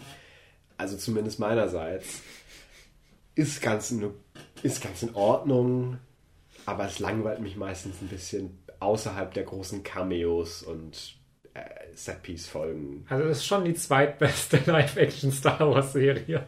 Für mich die drittbeste, sagen wir mal. Was ist denn die zweitbeste? Close, close Race. Also die erstbeste ist natürlich Andor. Ja. Und es ist für mich dann doch ein Close Race, aber die Nostalgie gewinnt für mich dann doch, dass ich irgendwie bei Kenobi ein bisschen mehr bei war als bei Mando, der Grogu babysittet. Okay. Äh, das ist bei mir nicht ganz so. Also, äh, Mando war irgendwie dann immer so entertaining genug und ich habe es dann irgendwie ganz gerne durchaus geschaut, aber es war ja nie so großartig. Wir haben ja auch, glaube ich, schon mal drüber Ja, geredet. genau. Mir fällt auch gerade ein, ich habe auch über Andor, glaube ich, über das, Nee. die Serie noch gar nicht im, in, in Podcast geredet, werde ich auch nicht mehr. Äh, war aber sehr, sehr, sehr gut. Ähm, ja, äh, Mandalorian. Ähm, die erste Folge dachte ich mir so richtig, was, womit wollt ihr, wo wollt ihr hin? Also natürlich, ihr wollt irgendwie, äh, also um es jetzt einmal grob äh, aufzugreifen, mein Gott, ähm, setzt halt wieder jetzt da an, wo wir zuletzt in The Book of Boba Fett Mando verlassen haben.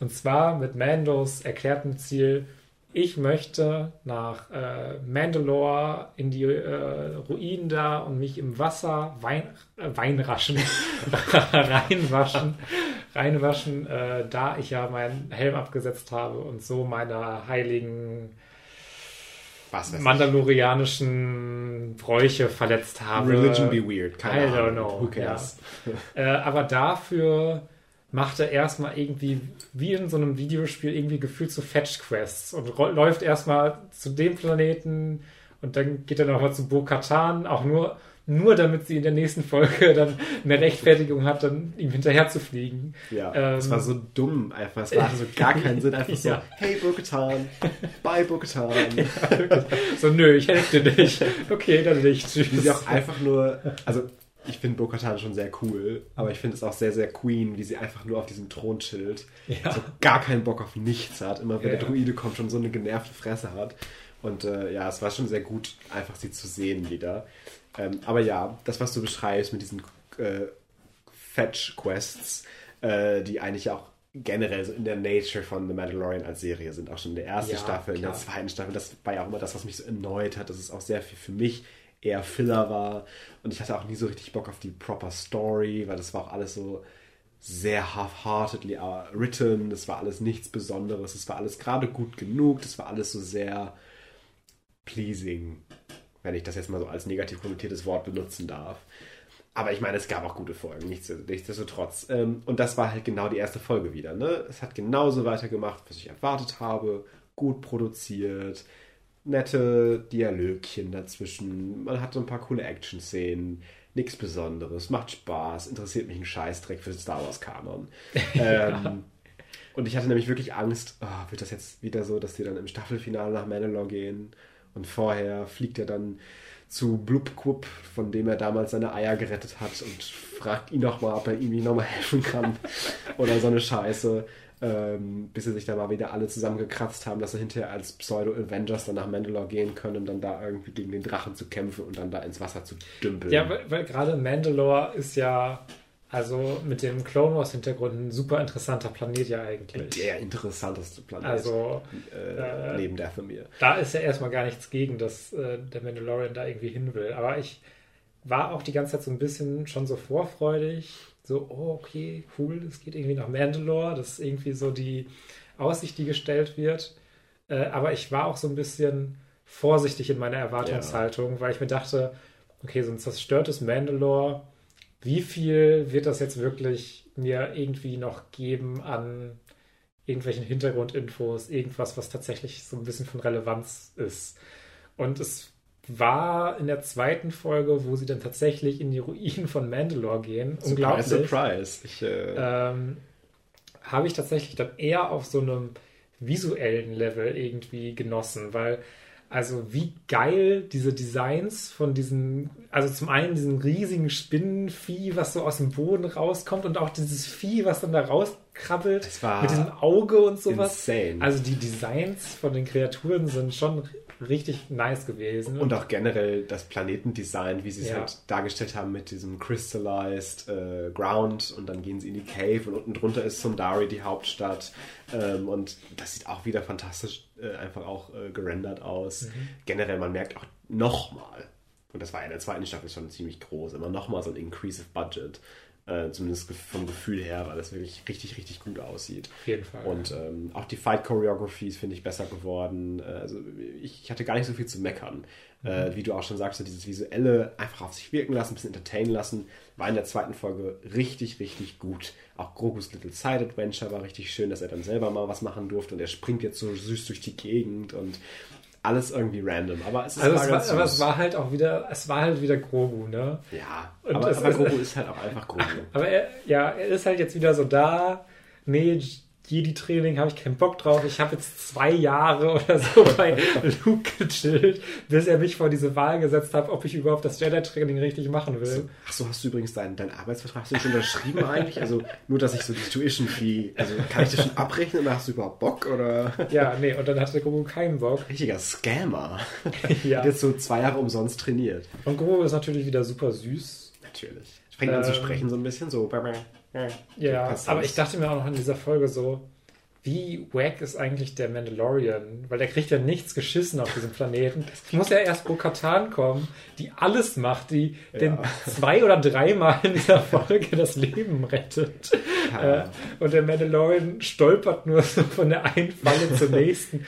Und dann am Ende, wo er ja dann auch äh, dann in diese Ruinen geht und im Wasser badet, wird er dann auch direkt runtergerissen. Bo-Katan muss hinterher. Und ich dachte mir die ganze Zeit so, ja, wir wissen, dass Bo-Katan geil ist. Ist so. Aber zeigt doch vielleicht mal, dass der Mandalorian jetzt auch nicht so total nutzlos ist. Das fand ich auch äh, ganz witzig. Generell muss ich leider sagen, dass mittlerweile Mando so einer der uninteressantesten Aspekte seiner eigenen Serie geworden ist. Einfach weil ich auch gar kein Verständnis mehr habe für seine Quest. Dieses, oh, da hat er jetzt halt seinen Helm abgenommen, so, oh, boo freaking who. Also, oh, hör doch auf rumzuheulen. Ja, ich, ich, ich denke ja auch, der ganze Arc wird wahrscheinlich doch, also habe hab ich so gedacht, in die Richtung gehen, dass er das seinen eigenen Kult so ein bisschen hinterfragt vielleicht. Aber das war ja schon so ein bisschen. Und jetzt muss, will es ja wieder, also jetzt hat er es ja wieder geschafft, dass er es jetzt wieder sich da gedumpt, getümpelt hat und ein bisschen jetzt, ne? Und das fand ich auch so witzig. In der ersten Folge wird da ja so ein Baby gebaptized, so ein Kind und Ja. den Helm kriegt, in so einem random ass Wasser. So, ja, das ist jetzt hier genug, dass du gebaptized wirst. Aber nee, Mando, du musst, äh, nee, nach Mandalore, da unterirdisch, da wo dieser, dieses komische Viech schläft. Da musst du aber da. Das hier ist das, nee, das ist hier nicht für dich. Ja. Das war auch sehr, sehr random. Ja, aber Und- also ich glaube, dieser Gedanke kommt auch einfach dadurch, dass sie halt jetzt war die ganze Zeit Mandalore jetzt so ein großes Ding. Und da, ich würde mir halt denken, warum soll es denn sonst jetzt in der Season gehen? Ja, das ist jetzt so weird, weil, also ich meine, nächste Woche wird dann nochmal der Fight wahrscheinlich sein mit diesem Unterwasserding, wenn überhaupt. Vielleicht lassen sie das auch nochmal für ganz Ich meine, später. eig- eigentlich hat er ja gebadet. Also eigentlich hat er gebadet, nein, aber das ist ja der Crate Dragon, ne? Also das ist ja die große, der, der, nach nicht der Crate Dragon, um Gottes Willen, der, der Mythosaurus. ja, ich, ne? ich, ich sage einfach ja, Ja, ja. mhm, weil ich schon- keine Ahnung habe. Nein, nein, der Mythosaurus ist das, was seine, seine, die Creed, dieses Sigil ist, was auf, der, auf, der, Okay. dem ganzen Mandalorian-Symbols halt drauf ist. Das ist der Crate, ach, der Mythosaurus, der Crate-Drache ist auf, auf Tatooine. Ähm, und äh, da werden sie bestimmt nochmal irgendwie gegen kämpfen oder so, weil Ja, sie haben ja nicht dieses ja. Fully CG-Render fertig gemacht, nur dass man den in so einem murky Wasser mal kurz Ja. sieht. Ähm, Ich aber- muss jetzt noch diese Perle aus dem Bauch von dem Viech herausbekommen, um So. mich vollständig zu Dann redeemen. kommt, dann kommt er wieder zum Armor, so, hey, ich habe gebadet. Erstens, wie willst du das denn auch, also wie willst du das verif verif also verifizieren? So, also einfach so, ich habe gebadet, das kann ich ja immer sagen. ja, sie sieht das in deinen Augen, aber jetzt gebadet. der hat einen Helm auf. Und, äh, und dann sagt sie, ja, habe ich, hab ich vergessen zu sagen, dass du den Crate, äh, den Aber das, Drachen da aber das umbringen wird musst. wieder, wieder so ein bisschen passen, weil ich habe mir auch zwischendurch in dieser Folge gedacht, es ist schon ein bisschen viel hin und her gerenne, weil Mando kommt auf den Planeten an. Also er fliegt erstmal auf den Planeten. Ja. Dann läuft er in die Minen rein. Dann wird er gekidnappt. Dann geht Grogu zurück durch die Minen. Grogu fliegt los von dem Planeten, zurück auf den Planeten, von dem Mando gerade gekommen ist. Spricht mit Bo-Katan, also spricht in Anführungszeichen, geht zu Bo-Katan. Bo-Katan sagt, okay, Mando muss sich retten, aus den Gründen, die mich, sich mir auch nicht so ganz erschlossen haben. Vielleicht, weil er noch der krasse Mandalorian ist. Äh, dann sagt Bo-Katan, okay, ich fliege jetzt zu dem Planeten, landet auf dem Planeten, geht durch die Mine durch, geht zu, äh, zum Mandalorian, befreit den und dann geht die Folge irgendwie erst weiter. Und ich dachte die ganze Zeit, okay, diese Mine, die habe ich jetzt schon dreimal durchlaufen gesehen. Langsam reicht, weil sie zeigen ja wirklich jeden ja. Weg immer nochmal einzeln. Mit den kleinen Ähm, Drachen da, die da fliegen. Und das war alles vom ganzen Production Design und sowas, war es halt echt cool gemacht. Ja. Und äh, das ist ja auch generell auch schon in der ersten Folge und sowas. Äh, appreciate ich das immer total, dass halt auch beispielsweise diese kleinen Mechaniker-Viecher oder sowas, dass halt so kleine Puppen sind und so. Dass das jetzt nicht alles nur CGI-Overload sein muss, immer ist natürlich extrem viel. Aber äh, das ist immer schön nochmal zu sehen und ich, wie gesagt, diese Designs fand ich auch super geil. Ja. Ähm, Ja, ich bin aber immer nur so ein bisschen, so wie du auch schon sagst, äh, ich frage mich immer ein bisschen, ob das überhaupt irgendwie vom Writing, ob die überhaupt einen Effort machen. Weil ich, ich glaube halt irgendwie, dass sie dann die, die Storypoints haben, die die haben möchten, die Storybeats, die Cameos, das, was so passieren soll. Ja, dann gucken wir mal, wie es so passt. so wirkt es manchmal so ein bisschen auf mich bei Mandalorian. Das war jetzt bei dieser Folge genauso. Das hätte man doch bestimmt besser lösen können. bestimmt. Ja, also es wirkte ja auch schon so dann mit dem ganzen Grogu-Ding so. Ja. Äh, ja, okay, jetzt verabschieden wir Grogu so ein bisschen und er geht jetzt ins Jedi-Training. Gott, ohne Grogu. Wer guckt uns Wer, noch wer, nicht? wer guckt denn die Serie noch? Es gibt ja gar keinen Grund mehr für die Leute, das da noch einzuschalten. Wir müssen Grogu Ich zurückbringen. fand es übrigens auch sehr random, dass er Grogu überhaupt auf Mandalore mitgenommen hat. Weil er doch eigentlich gucken wollte, ob es da toxic ist. ja. Ob da irgendwie, was weiß ich, für Gase rumströmen, die alle und, töten. und Grogu, der, der äh, schippert da ja die ganze Zeit auch noch so ohne Abdeckung und sowas, Ja. einfach auf so einem Ding so rum und denkt sich so, yo, ich bin halt dabei. Ist so, so in zehn Jahren hat er Für- so für die Long- Quote. Long-Term Krebs irgendwie, weil er da irgendwelche Gase eingeatmet hat. Weil eigentlich hätte es doch cool sein können, wenn wir Grogu bei Bo-Katan lassen. Bo-Katan Mhm. gibt ihren Druiden ihm mit, um halt dann da die Readings zu machen und irgendwann spürt Grogu, weil er mächtiger in der Force wird, oh mein Gott, irgendwas ist mit Mando nicht okay und dann muss Bo-Katan erst verstehen, warum er so aufgebracht ist, Grogu, und dann fliegt Bo-Katan mit ihm nach Mandalore. Das war aber der Lore-Deep Cut aus äh, den letzten Episoden Mandalorian, der Droide, der mit Mando unterwegs ist. Ich habe original, ich habe einen Artikel gelesen von einem der üblichen Verdächtigen, die halt immer so reißerische Serien-News oder sonst was Ja. schreiben. Ähm, in der neuen äh, Folge Mandalorian, ohne diesen Charakter äh, wäre die Reise von Luke nie losgegangen oder äh, hat alles verändert und hier wird das gezeigt. So in die Richtung ging das. Ich weiß das auch, war halt dieser. Shit-Droid, der, der, der von Luke halt rejected wurde. R5, ja. Und dann wurde halt argumentiert, ja, also Luke wäre gar nicht, ohne diesen Scheiß-Droiden, der direkt kaputt gegangen ist, wäre gar nicht an die Pläne gekommen durch R2. Das ist Und das Ding. so- Also, warum brauchen wir R5? Das ist auch wieder so, natürlich mussten wir noch mal Amy Sedaris sehen in ihrer komischen Rolle. Genau, das war ja noch eine Detour, einfach nach Tatooine zu fliegen. Ja, ja. Für so einen Scheiß. Warum kann nicht einfach Bo-Katan ihren Druiden entbehren? Warum hat die nicht einen Astromech da rumgurken?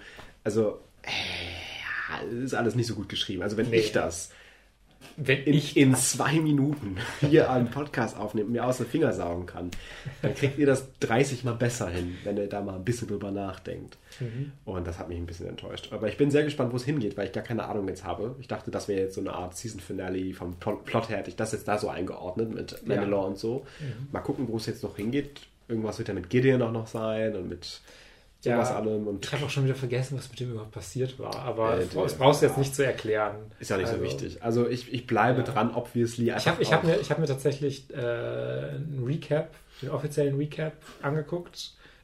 Also zum einen der, der auf Disney Plus war und dann nochmal der auf dem Star Wars YouTube-Channel war Ah, von okay, den ja. Staffeln. Und Gideon kam da ja fast gar nicht vor. Gideon wenn ist auch so überhaupt. unwichtig. ja. Leider. Also das ist auch wieder. Ja, Mandalorian ist keine gut geschriebene Show, Leute. Ähm, lassen wir das. Ich will jetzt nicht so haten. Ich, ich freue mich auch auf die nächste Episode. Es ist einfach nur auch aufgrund des Production Values immer wieder spannend zu sehen, wo es hingeht. Ich habe ein bisschen die Befürchtung, dass nächste Woche vielleicht ein kleines bisschen auf die Bremse wieder getreten wird, dass es wieder etwas langweiliger werden könnte. Ja, ich, also könnte wieder sehr so. Diese Quest müssen wir jetzt einmal erledigen und dann können wir erst mit dem Plot weitermachen. Sein. Aber ich glaube, dann haben wir ganz gut über Mando geredet und können zu einem äh, weiteren Serienthema kommen. Oh ja. was ich Let's mit go. Spannung erwartet habe, du wahrscheinlich auch. Ein bisschen. Ich habe, Leute, im letzten Monat, das hat mir wirklich, glaube ich, nur einen Monat gedauert. Ziemlich, ziemlich auf den Tag, Vom vielleicht Gefühl ein paar Tage länger. Also nein, nicht nur vom Gefühl, ich glaube, es waren wirklich einen Monat, ein paar zerquetschte Tage. Habe ich Game of Thrones geguckt. Ja. Die ganze Serie. Long time coming. Bevor ihr jetzt denkt, ich will mich ja verteidigen, ich habe irgendwie keine Hobbys und nichts zu tun. Also, ich habe schon viel zu tun. Ich gucke das halt immer nur zum Frühstück, zum Mittagessen und abends. Und habe das dadurch geschafft. Also, Leute, es ist machbar. Ähm, ja. Ach nee, es haben schon ganz andere Leute andere Stories erzählt, wie die, weiß ich nicht, so auch so Trash-Serien, wo ich mir denke, wie kann man das nur so viel schauen? Hat eine Staffel 24 Folgen. Ja, das habe ich einfach in einer Woche durchgesuchtet. Ich konnte nicht aufhören.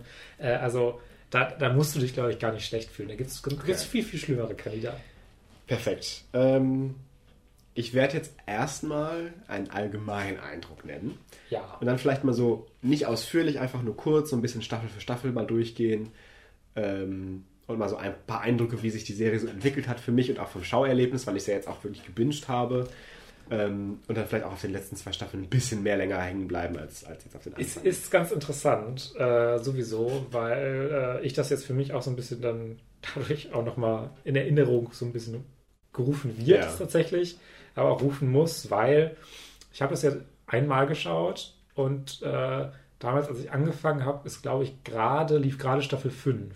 Ich habe mal nachgeguckt, das war so 2015. Oh, okay. Und deswegen, äh, das sind ja jetzt acht Jahre, Damn. äh, das liegt jetzt schon ganz schön lange zurück, äh, dass ich das tatsächlich alles mal geschaut habe. Gerade so die ersten paar Staffeln an die ganzen Gesichter erinnere ich mich natürlich noch.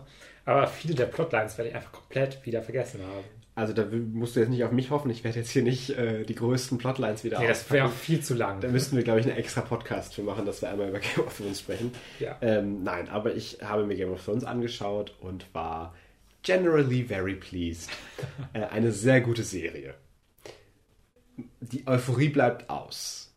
Ähm, ich habe zwar sehr gehypt geschaut und war sehr dabei und bin auch dadurch, dass ich mit einem Kumpel immer meine Reactions dann geschrieben habe und der dann teilweise mitgeguckt hat und dann war ich total dabei und Feuer und Flamme.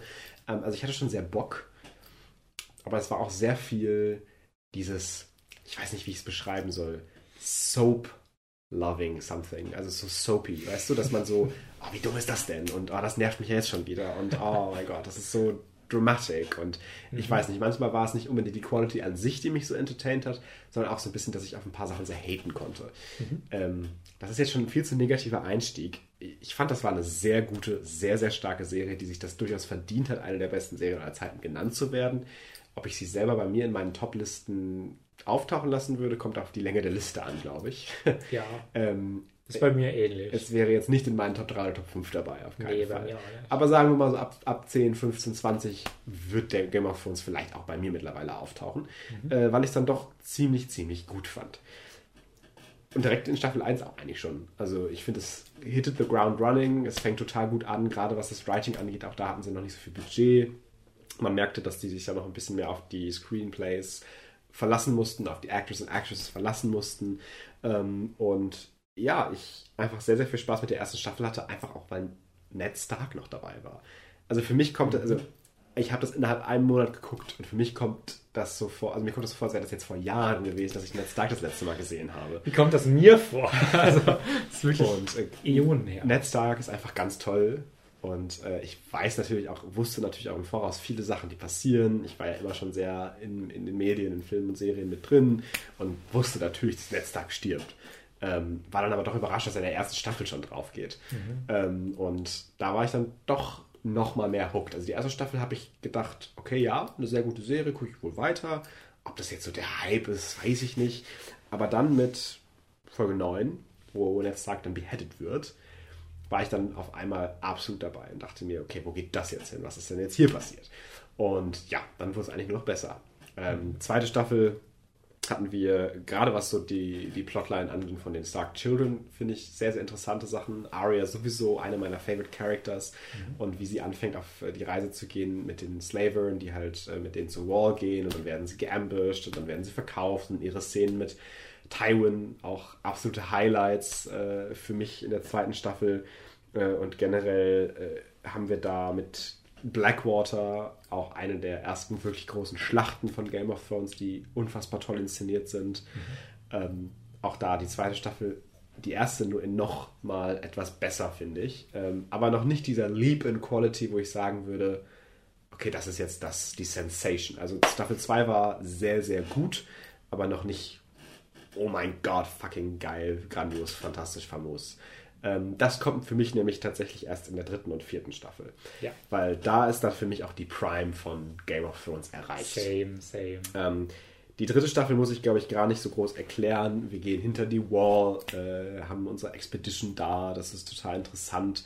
Äh, da erzähle ich aber auch gleich noch, wenn ich zu den Figuren am Ende komme, noch ein paar Sachen zu, weil da mit Jon Snow einiges passiert. Ähm, Oh boy. Oh boy. Ja, das ist halt so Äh. ein bisschen das Ding. Ich mag ja Game of Thrones auch ziemlich gerne. Aber viele von den wichtigsten Charakteren finde ich ziemlich schlimm. Ich, ich habe äh, mir gerade so ein paar Charaktere auch heute schon aufgeschrieben, über die ich noch reden will. Äh, und der Jon Snow ist auf jeden Fall dabei.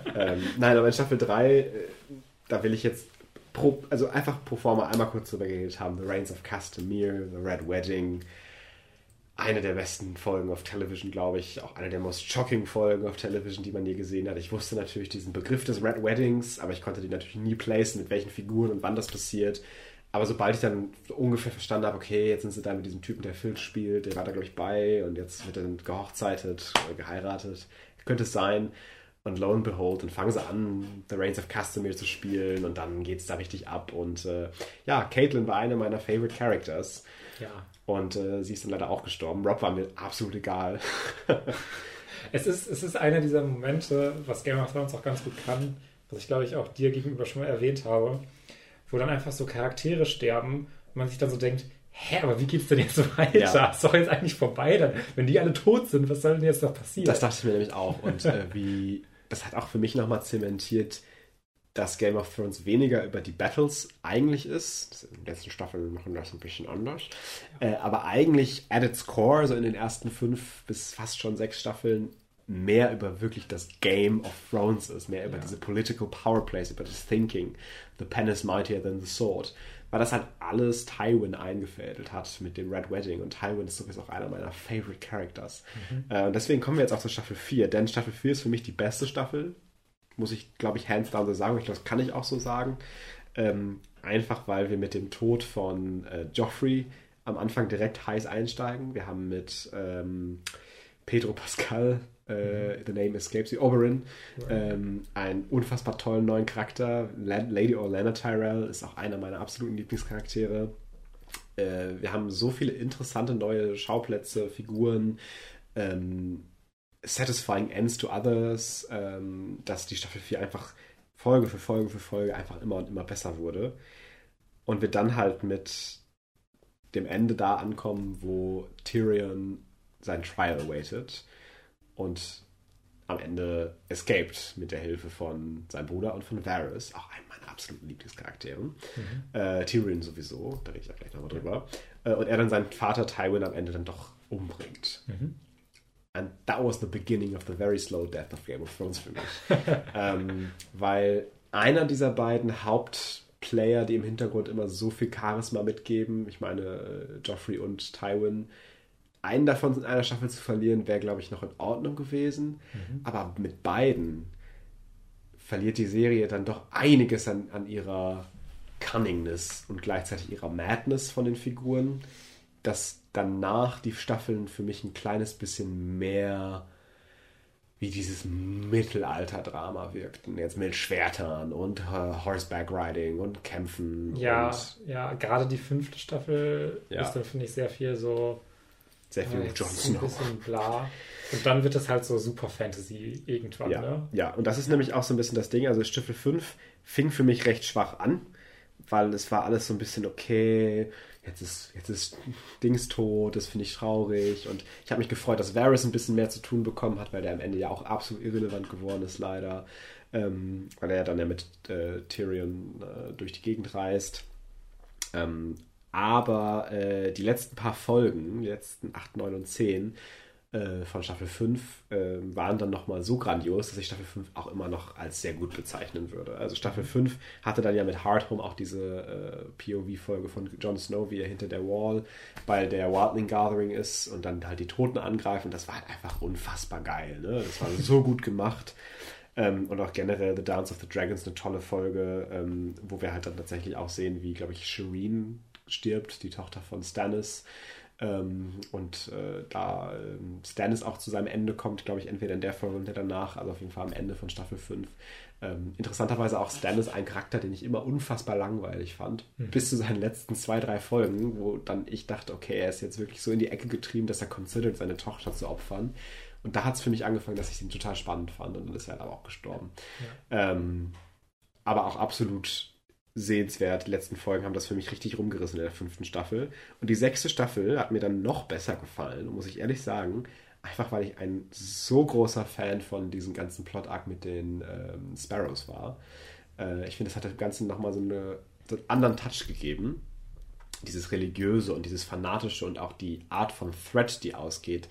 Nicht die Mind Games, nicht die, der Intellekt, der irgendwie gefährlich ist, nicht die Broadswords und Muscles, die gefährlich sind, sondern halt diese, dieses Belief System und diese ganz simplen, ja, das ist jetzt aber eine Sünde, da musst du jetzt aber für bezahlen, wo halt auch mhm. keiner gegen ankam. Ähm, und das fand ich unfassbar toll in der Dynamik. Das hat in Staffel 5 ja schon angefangen, aber in Staffel 6 nimmt es dann ja tatsächlich richtig über. Und gerade auch, weil Jonathan Price das ja auch famos ganz, also ganz fantastisch spielt und äh, auch wie Cersei dann in Gefangenschaft ist und dann den Walk of Shame machen muss und wirklich richtig, richtig guter Stuff.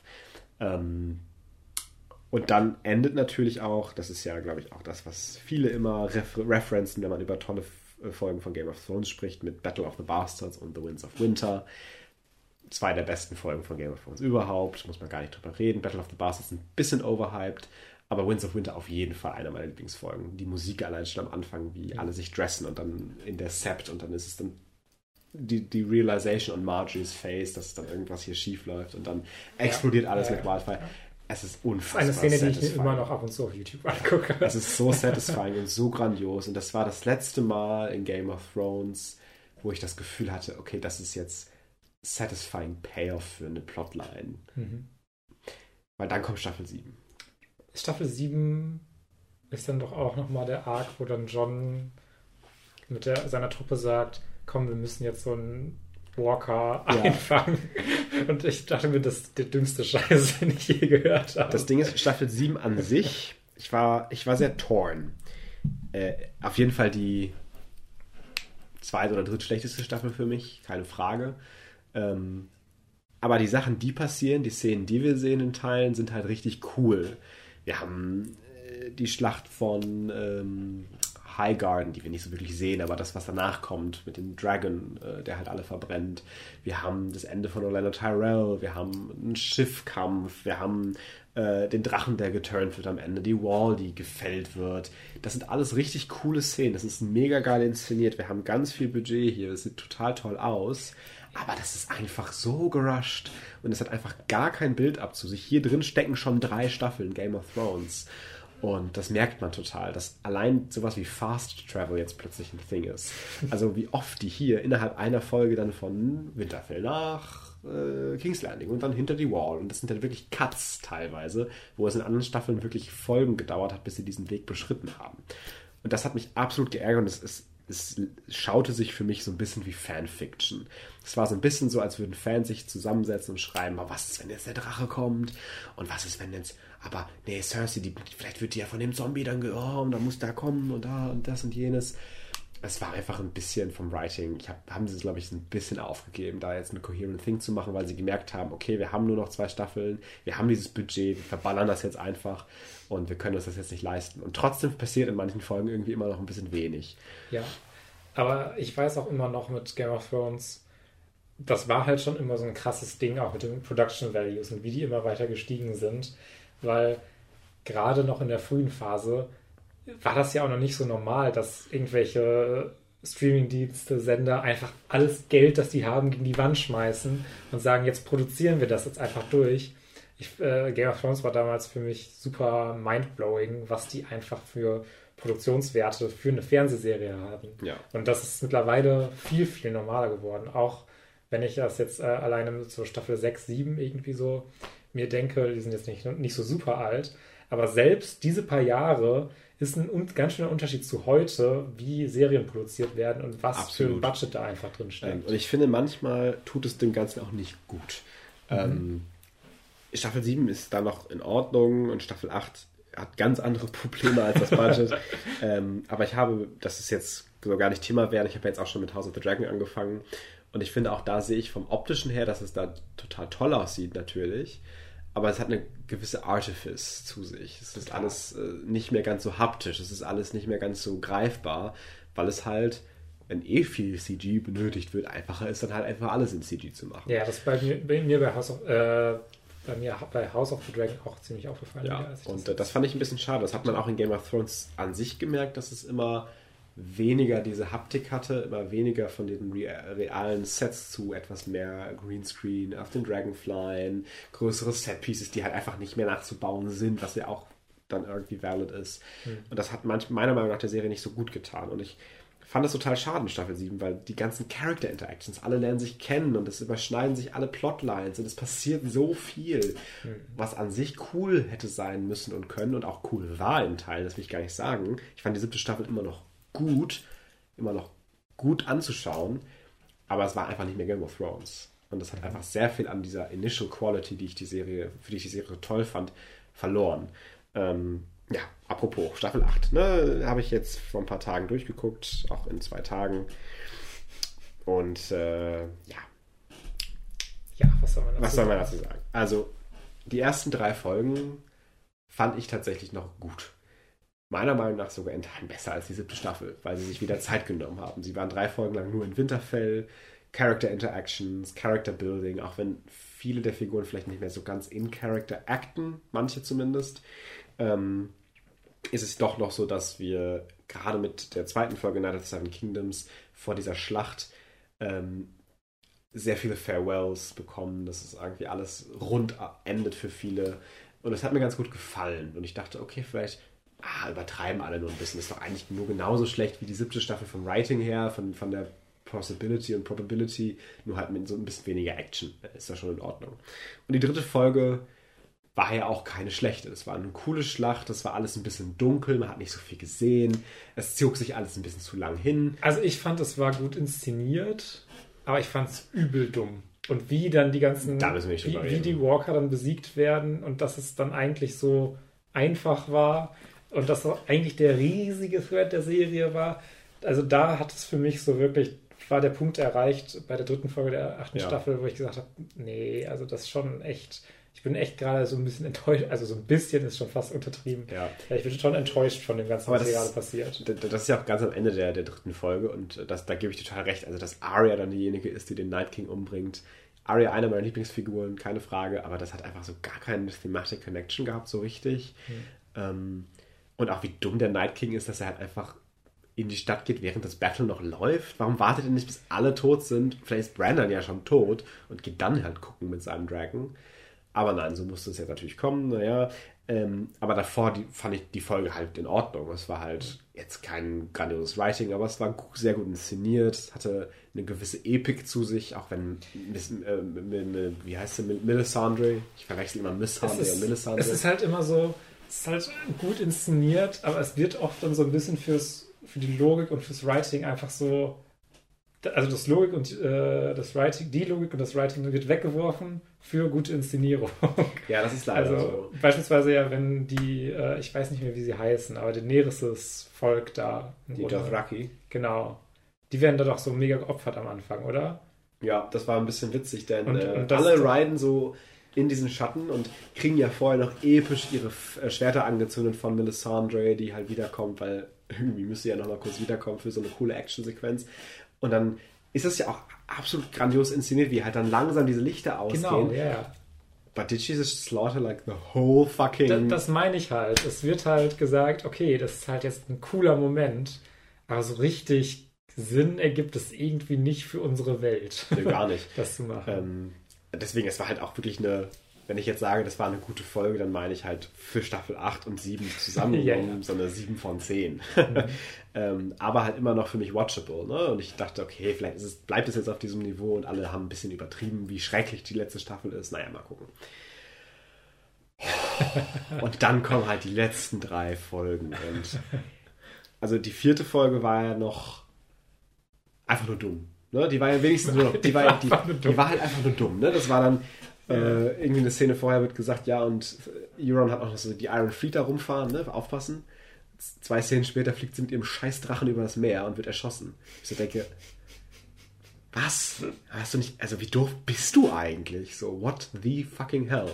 Ähm, und nur solche Szenen, ne? Und dann wird Miss Sunday noch umgebracht und Greyjoy, ach naja, Grey Worm ist total traurig und äh, äh, und es hat alles gar keinen Sinn ergeben, dass dann auch, ich, ich weiß auch gar nicht mehr so richtig, was in, Staffel, in Folge 4 passiert, was war denn noch da?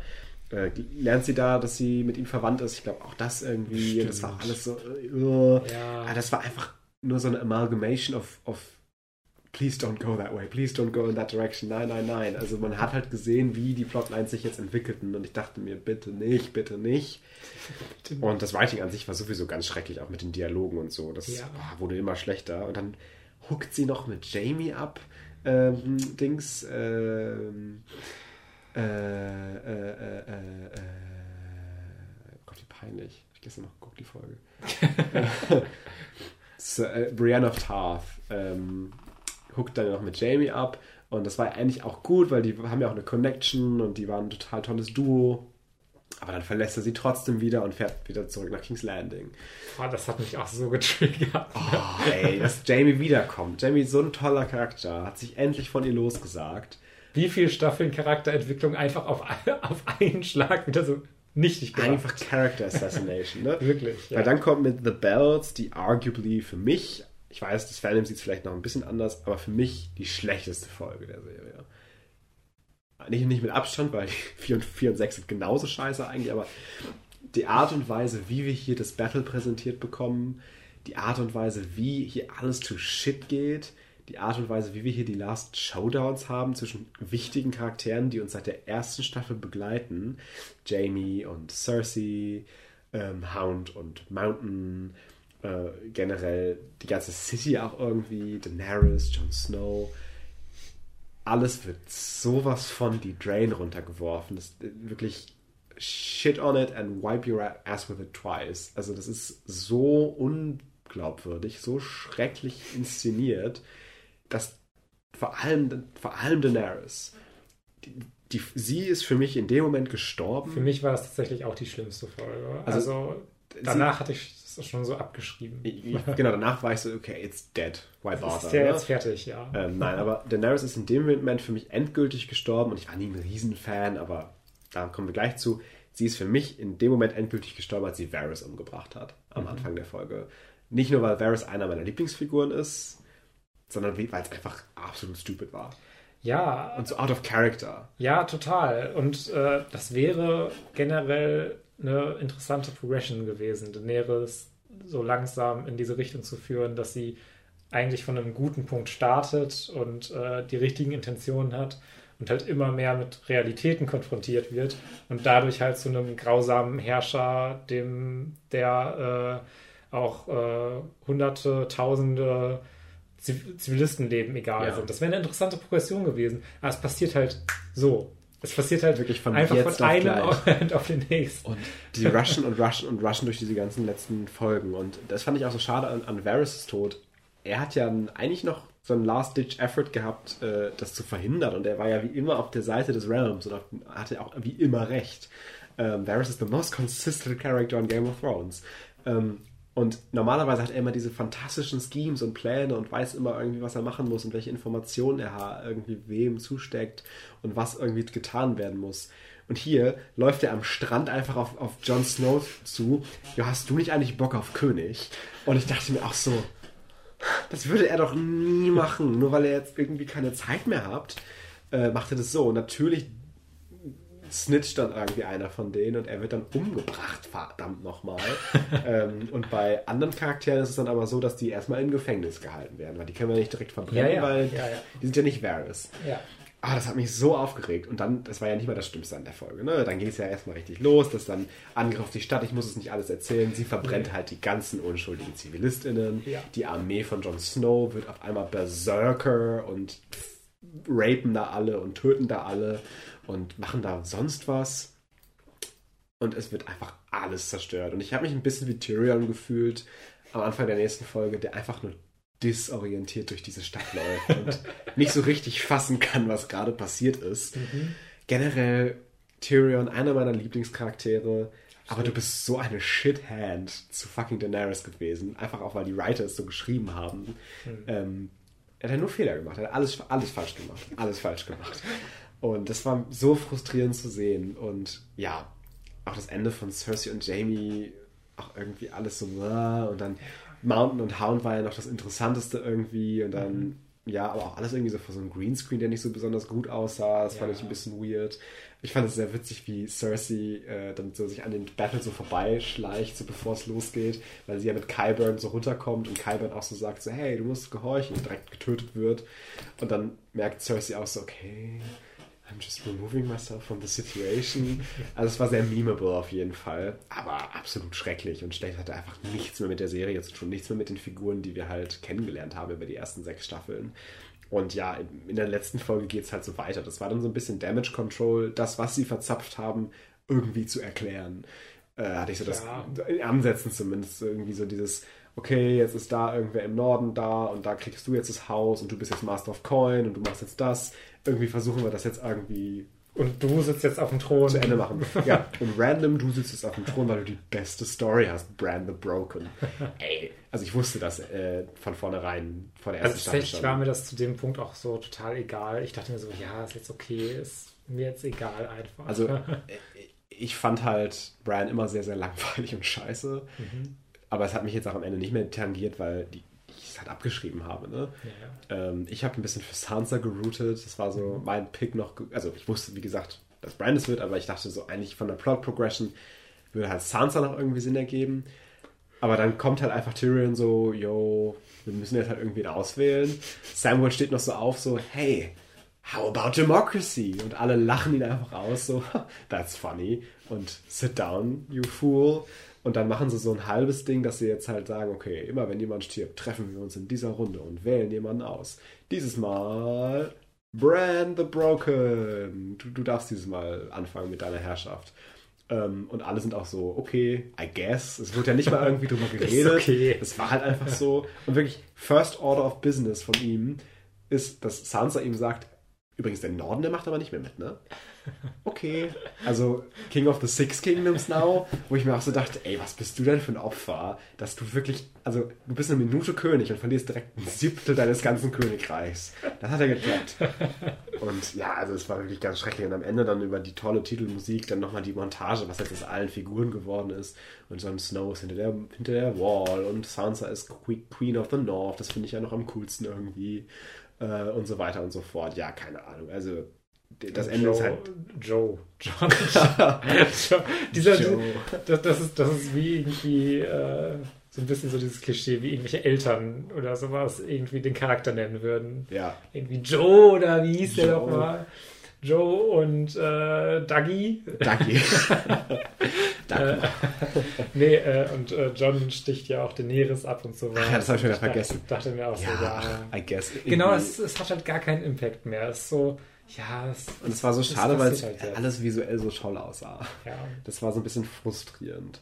Nein, und generell, die letzten paar Sätze will ich noch zu den Charakteren verlieren, weil du es auch gerade am Anfang kurz angesprochen hattest. Viele der Hauptfiguren haben für mich halt einfach nicht so funktioniert. Mhm. Äh, Jon Snow allen voran. Oh, ich habe ihn ja gehasst, ne? Ich mhm. hasse Jon Snow wirklich. Also der ist so doof und der ist so ein schlechter Anführer und der ist so ehrenwert, dass er halt einfach ja, ja. gar keinen Bock macht als Figur. Ich hasse ihn wirklich aufs Mark. Der macht nur schlechte Entscheidungen. Ist so blöd und bescheuert, dass er von seinen eigenen Männern abgestochen wird und danach immer noch einen Claim hat, ich bin aber eigentlich voll cool. Und also dann kommt er natürlich wie, ja, ja, wir müssen ja ich habe hab so gehofft, dass er einfach tot bleibt. Ich habe so gefreut eigentlich und ich wusste natürlich, dass er wiederkommt, aber naja. Daenerys, ultra langweilig, bis in die fünfte Staffel. Ja. Einfach so boring. Breaker of Chains, White Savior am Arsch. Ja, ähm, total. Wirklich die ganze Zeit immer nur die gleiche Landschaft von Wüste, die gleiche und, Stadt und, wieder und, und die wieder. Serie versucht das mal so kurz, also als ob da so ein Writer im Writers Room gewesen wäre, der so gesagt hat, Moment mal, also es ist, wir erzählen doch gerade voll die White Savior-Geschichte. Hier müssen wir vielleicht mal ein Element reinbringen, um das ein bisschen zu kontextualisieren. Ah, aber, also, okay, bringen wir rein, aber also zwei nicht, nicht zu lange, nicht zu lange. Nein, nein. Also die Serie soll schon toll sein. nein, und bis sie in Marine dann irgendwann ankommen, in der fünften Staffel, glaube ich. Mhm. Da wurde es dann ein bisschen interessanter, weil da eben das dann reinkam, ne? Genau, mit diesem Political ja. Stuff, dass sie jetzt wirklich mal rulen muss. Und sie ist halt auch wirklich ein Shit-Ruler. Also, I'm sorry, Danny. Du bist total episch. Du hast bestimmt, bist du so jemand, der hinter so in den Stories und Fables als gute Rulerin irgendwie besungen wird. Aber du hast ja gar keinen Plan. Also wenn du nicht irgendwelche Advices für dich da hättest, dann würde ja gar nichts funktionieren. Ja. Und ähm, ja, das hat mich total gelangweilt und genervt, bis sie dann irgendwann mal endlich nach Westeros kommt und dann nur noch zwei Staffeln da ist und dann total versch verschissen wird als Charakter. Ähm, und auch ihre ganze Melange an Nebenfiguren waren die schlimmsten in der ganzen Serie. Sir Jorah war so ja. fucking annoying und langweilig. Ich habe gecheert, als er endlich gestorben ist ja, ja. am Ende. Grey Worm, oh, Gra so gerade langweilig. Weil, gerade weil sich das ja auch total im Kreis dreht einfach. Absolut, dieser Friendzone-Boy. Aber Grey Worm ist auch so boring. Miss Sunday hat auch gar keinen Charakter. Mhm. Richtig schade. Ähm, und das ist, fand ich, ging mir mit vielen dieser Nebencharaktere so der wichtigen Figuren. Sam Ach, so nervig. Am Ende wird es besser, als er dann ja. auch zum Meister ausgebildet wird. Genau, ja. Er hat dann so, er kriegt dann langsam seinen Arc. So er kriegt so ein bisschen seinen Arc, aber am Anfang, er war ja wirklich nur dieser Horny Boy, der dann irgendwann mit Gilly dann wegrennt. Und ich fand Gilly auch so nervig, das blöde Kind. Und ich fand es auch sehr witzig, wie er halt immer so dann einen auf Feminist Icon gemacht hat, so, hey, no, we need to free her, nobody touch her und no. Und natürlich auch so ein bisschen dieses Man protecting a woman und sie kann selber ja. nichts. Und das war natürlich auch wieder problematisch. Ähm, und dann aber, sobald er in der Zitadelle ist und gesagt wird, nee, sie darf aber nicht mit. Okay. Und er geht einfach alleine weiter ja, ja. und sie bleibt dann einfach außen vor. Und ich denke mir auch so, Bitch, what? Ja, also, aber gute Figuren gibt es natürlich auch. Ne? Tyrion ist einer meiner Faves, Arya, äh, Sansa ist die problematischste problematisch ist, ist ein bisschen Figur. Feminist in den Bios, aber eure Ex-Freundinnen wissen es besser. So, genau. ist aus einem Rap-Song geklaut. Aber. Okay, okay, I see. Aber ja, auch Sansa, die, eine der problematisch geschriebensten Charaktere mit Rape Forwarding Her Story und Abuse und das ist generell ein großes Problem von Game of Thrones, finde ich, was generell so den Male Gaze angeht und wie sie halt Rape benutzen als Character Trait und das hat mich alles ja, sehr abgefangen, ja. aber müssen wir nicht drauf, das ist ein ganz anderes Fass. Ähm, aber die fand ich an sich auch als Charakter cool. Littlefinger ist natürlich toll. Varys ist, finde ich, noch einen Tacken noch mal cooler. Ja, ich mag ähm, beide. Ich mag beide total gerne. Äh, Tywin ist auch schon lange her jetzt gefühlt, dass der mal gelebt hat. Der ist auch einer meiner absoluten Lieblingscharakter. Lady Olenna Tyrell, Jamie. Es gibt super viele tolle Figuren in Game of Thrones. Aber leider sind es die meisten dann eher nicht so die wichtigsten. Klar, mhm. haben wir auch da welche dabei, aber das, wo es hinterher darum geht, Daenerys und Jon Snow, hat für mich nicht funktioniert. Und das ist auch der Grund, weshalb für mich die generelle Euphorie ein bisschen ausbleibt. Mir hat zu viel nicht gefallen, als dass ich darüber hinwegsehen könnte und einfach nur das praise, was ich absolut grandios fand. Hm. Deswegen, ich glaube, das balanced sich dann in so einem sehr gut aus, was ich immer wieder weiterempfehlen würde und auch als eine der besten Serien durchaus bezeichnen würde, aber mehr ist es für mich dann am Ende nicht. Ja, aber ich glaube, auch wenn es nochmal so äh, nachschaut und nochmal äh, später so betrachtet, sieht man total, wieso sowas so ein Hype ausgelöst hat, oder? Also Absolut. wenn sowas auch so wöchentlich lief oder so, dass da dann irgendwie total. jeder drüber redet und das ist passiert und hier ist der gestorben, wow, was, ja. wie kann das sein? Und hier jetzt die krasse Schlacht von irgendwas. Äh, das war halt ein super krasses Event immer und Unfassbar. das hat halt diesen ganzen Hype ausgelöst. Das Format war dafür einfach so super. Es fühlte sich wirklich an, als würde man halt ein Buch lesen. Ne? Und ja. ich, ich weiß auch von, von meinem Freund, der äh, auch mir das empfohlen hat oder auch aufgezwungen hat fast. Nein, Grüße gehen raus. Fand ich, gar, ich mir sehr gefreut drüber. Ähm, der hat auch die Bücher halt verschlungen und ist auch generell ein Riesenexperte, was dieses ganze Universum angeht. Was ich für Star Wars bin, ist er für Game of Thrones. und er meinte halt auch, die Bücher sind natürlich nochmal um einiges besser und viel, viel besser. Und er meinte halt auch schon nach Staffel 4, vielleicht 5 noch so ein bisschen, hört es für ihn halt auch schon auf. Mhm. Ähm, weil 5 war ja auch das letzte, wo noch die Buchvorlage noch existiert hat. Und dann hat er danach auch gesagt, wurde es halt einfach schlechter, wenn man die Bücher kannte und die Stories halt kannte, dass es danach irgendwie so im Sande verlief. Äh, aber ich habe es trotzdem genossen. Ich würde es immer wieder tun. Ähm, und gucke jetzt auch House of the Dragon fleißig weiter. Wenn ich damit fertig bin, sage ich da auch nochmal meine Two Cents vielleicht zu. Ähm, ja, genau. Das concluded meinen sehr lengthy Game of Thrones Talk. Aber ich habe ja jetzt auch wirklich eine ganze Serie auf einmal geguckt. Von daher. Es waren schon einige Episoden, ja. Ja, ja sehr interessant, äh, dass du dann auch mal dazu gekommen bist, das alles zu gucken. Also ich war wirklich so, oh, okay, Felix schaut das jetzt alles und er ist schon so weit. What?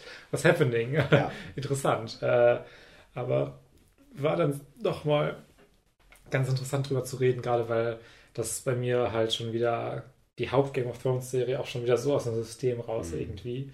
Dann nochmal so ein bisschen nachzudenken und dann wieder so, ach ja, genau das und das, genau das ja dann passiert, äh, ist dann auch nochmal ganz interessant. Ja, aber, also ich hätte theoretisch noch Themen, aber wir laufen, glaube ich, so lange schon, dass ich wirklich auch nichts mehr ansprechen möchte. Ich möchte einfach nur, dass ich diese Folge zu Ende bringen. Deswegen würde ich dich bitten, Felix, mir noch eine Hausaufgabe für die übernächste Woche zu geben, da wir nächste Woche erstmal über Benedetta reden werden, den ich dir ja gegeben habe. Ja. Ja. Ich habe mich natürlich vorbereitet und überlegt, was kann ich dir denn als nächstes mal geben? Wo, worauf hat man vielleicht Lust, dass man sich das mal anschauen kann?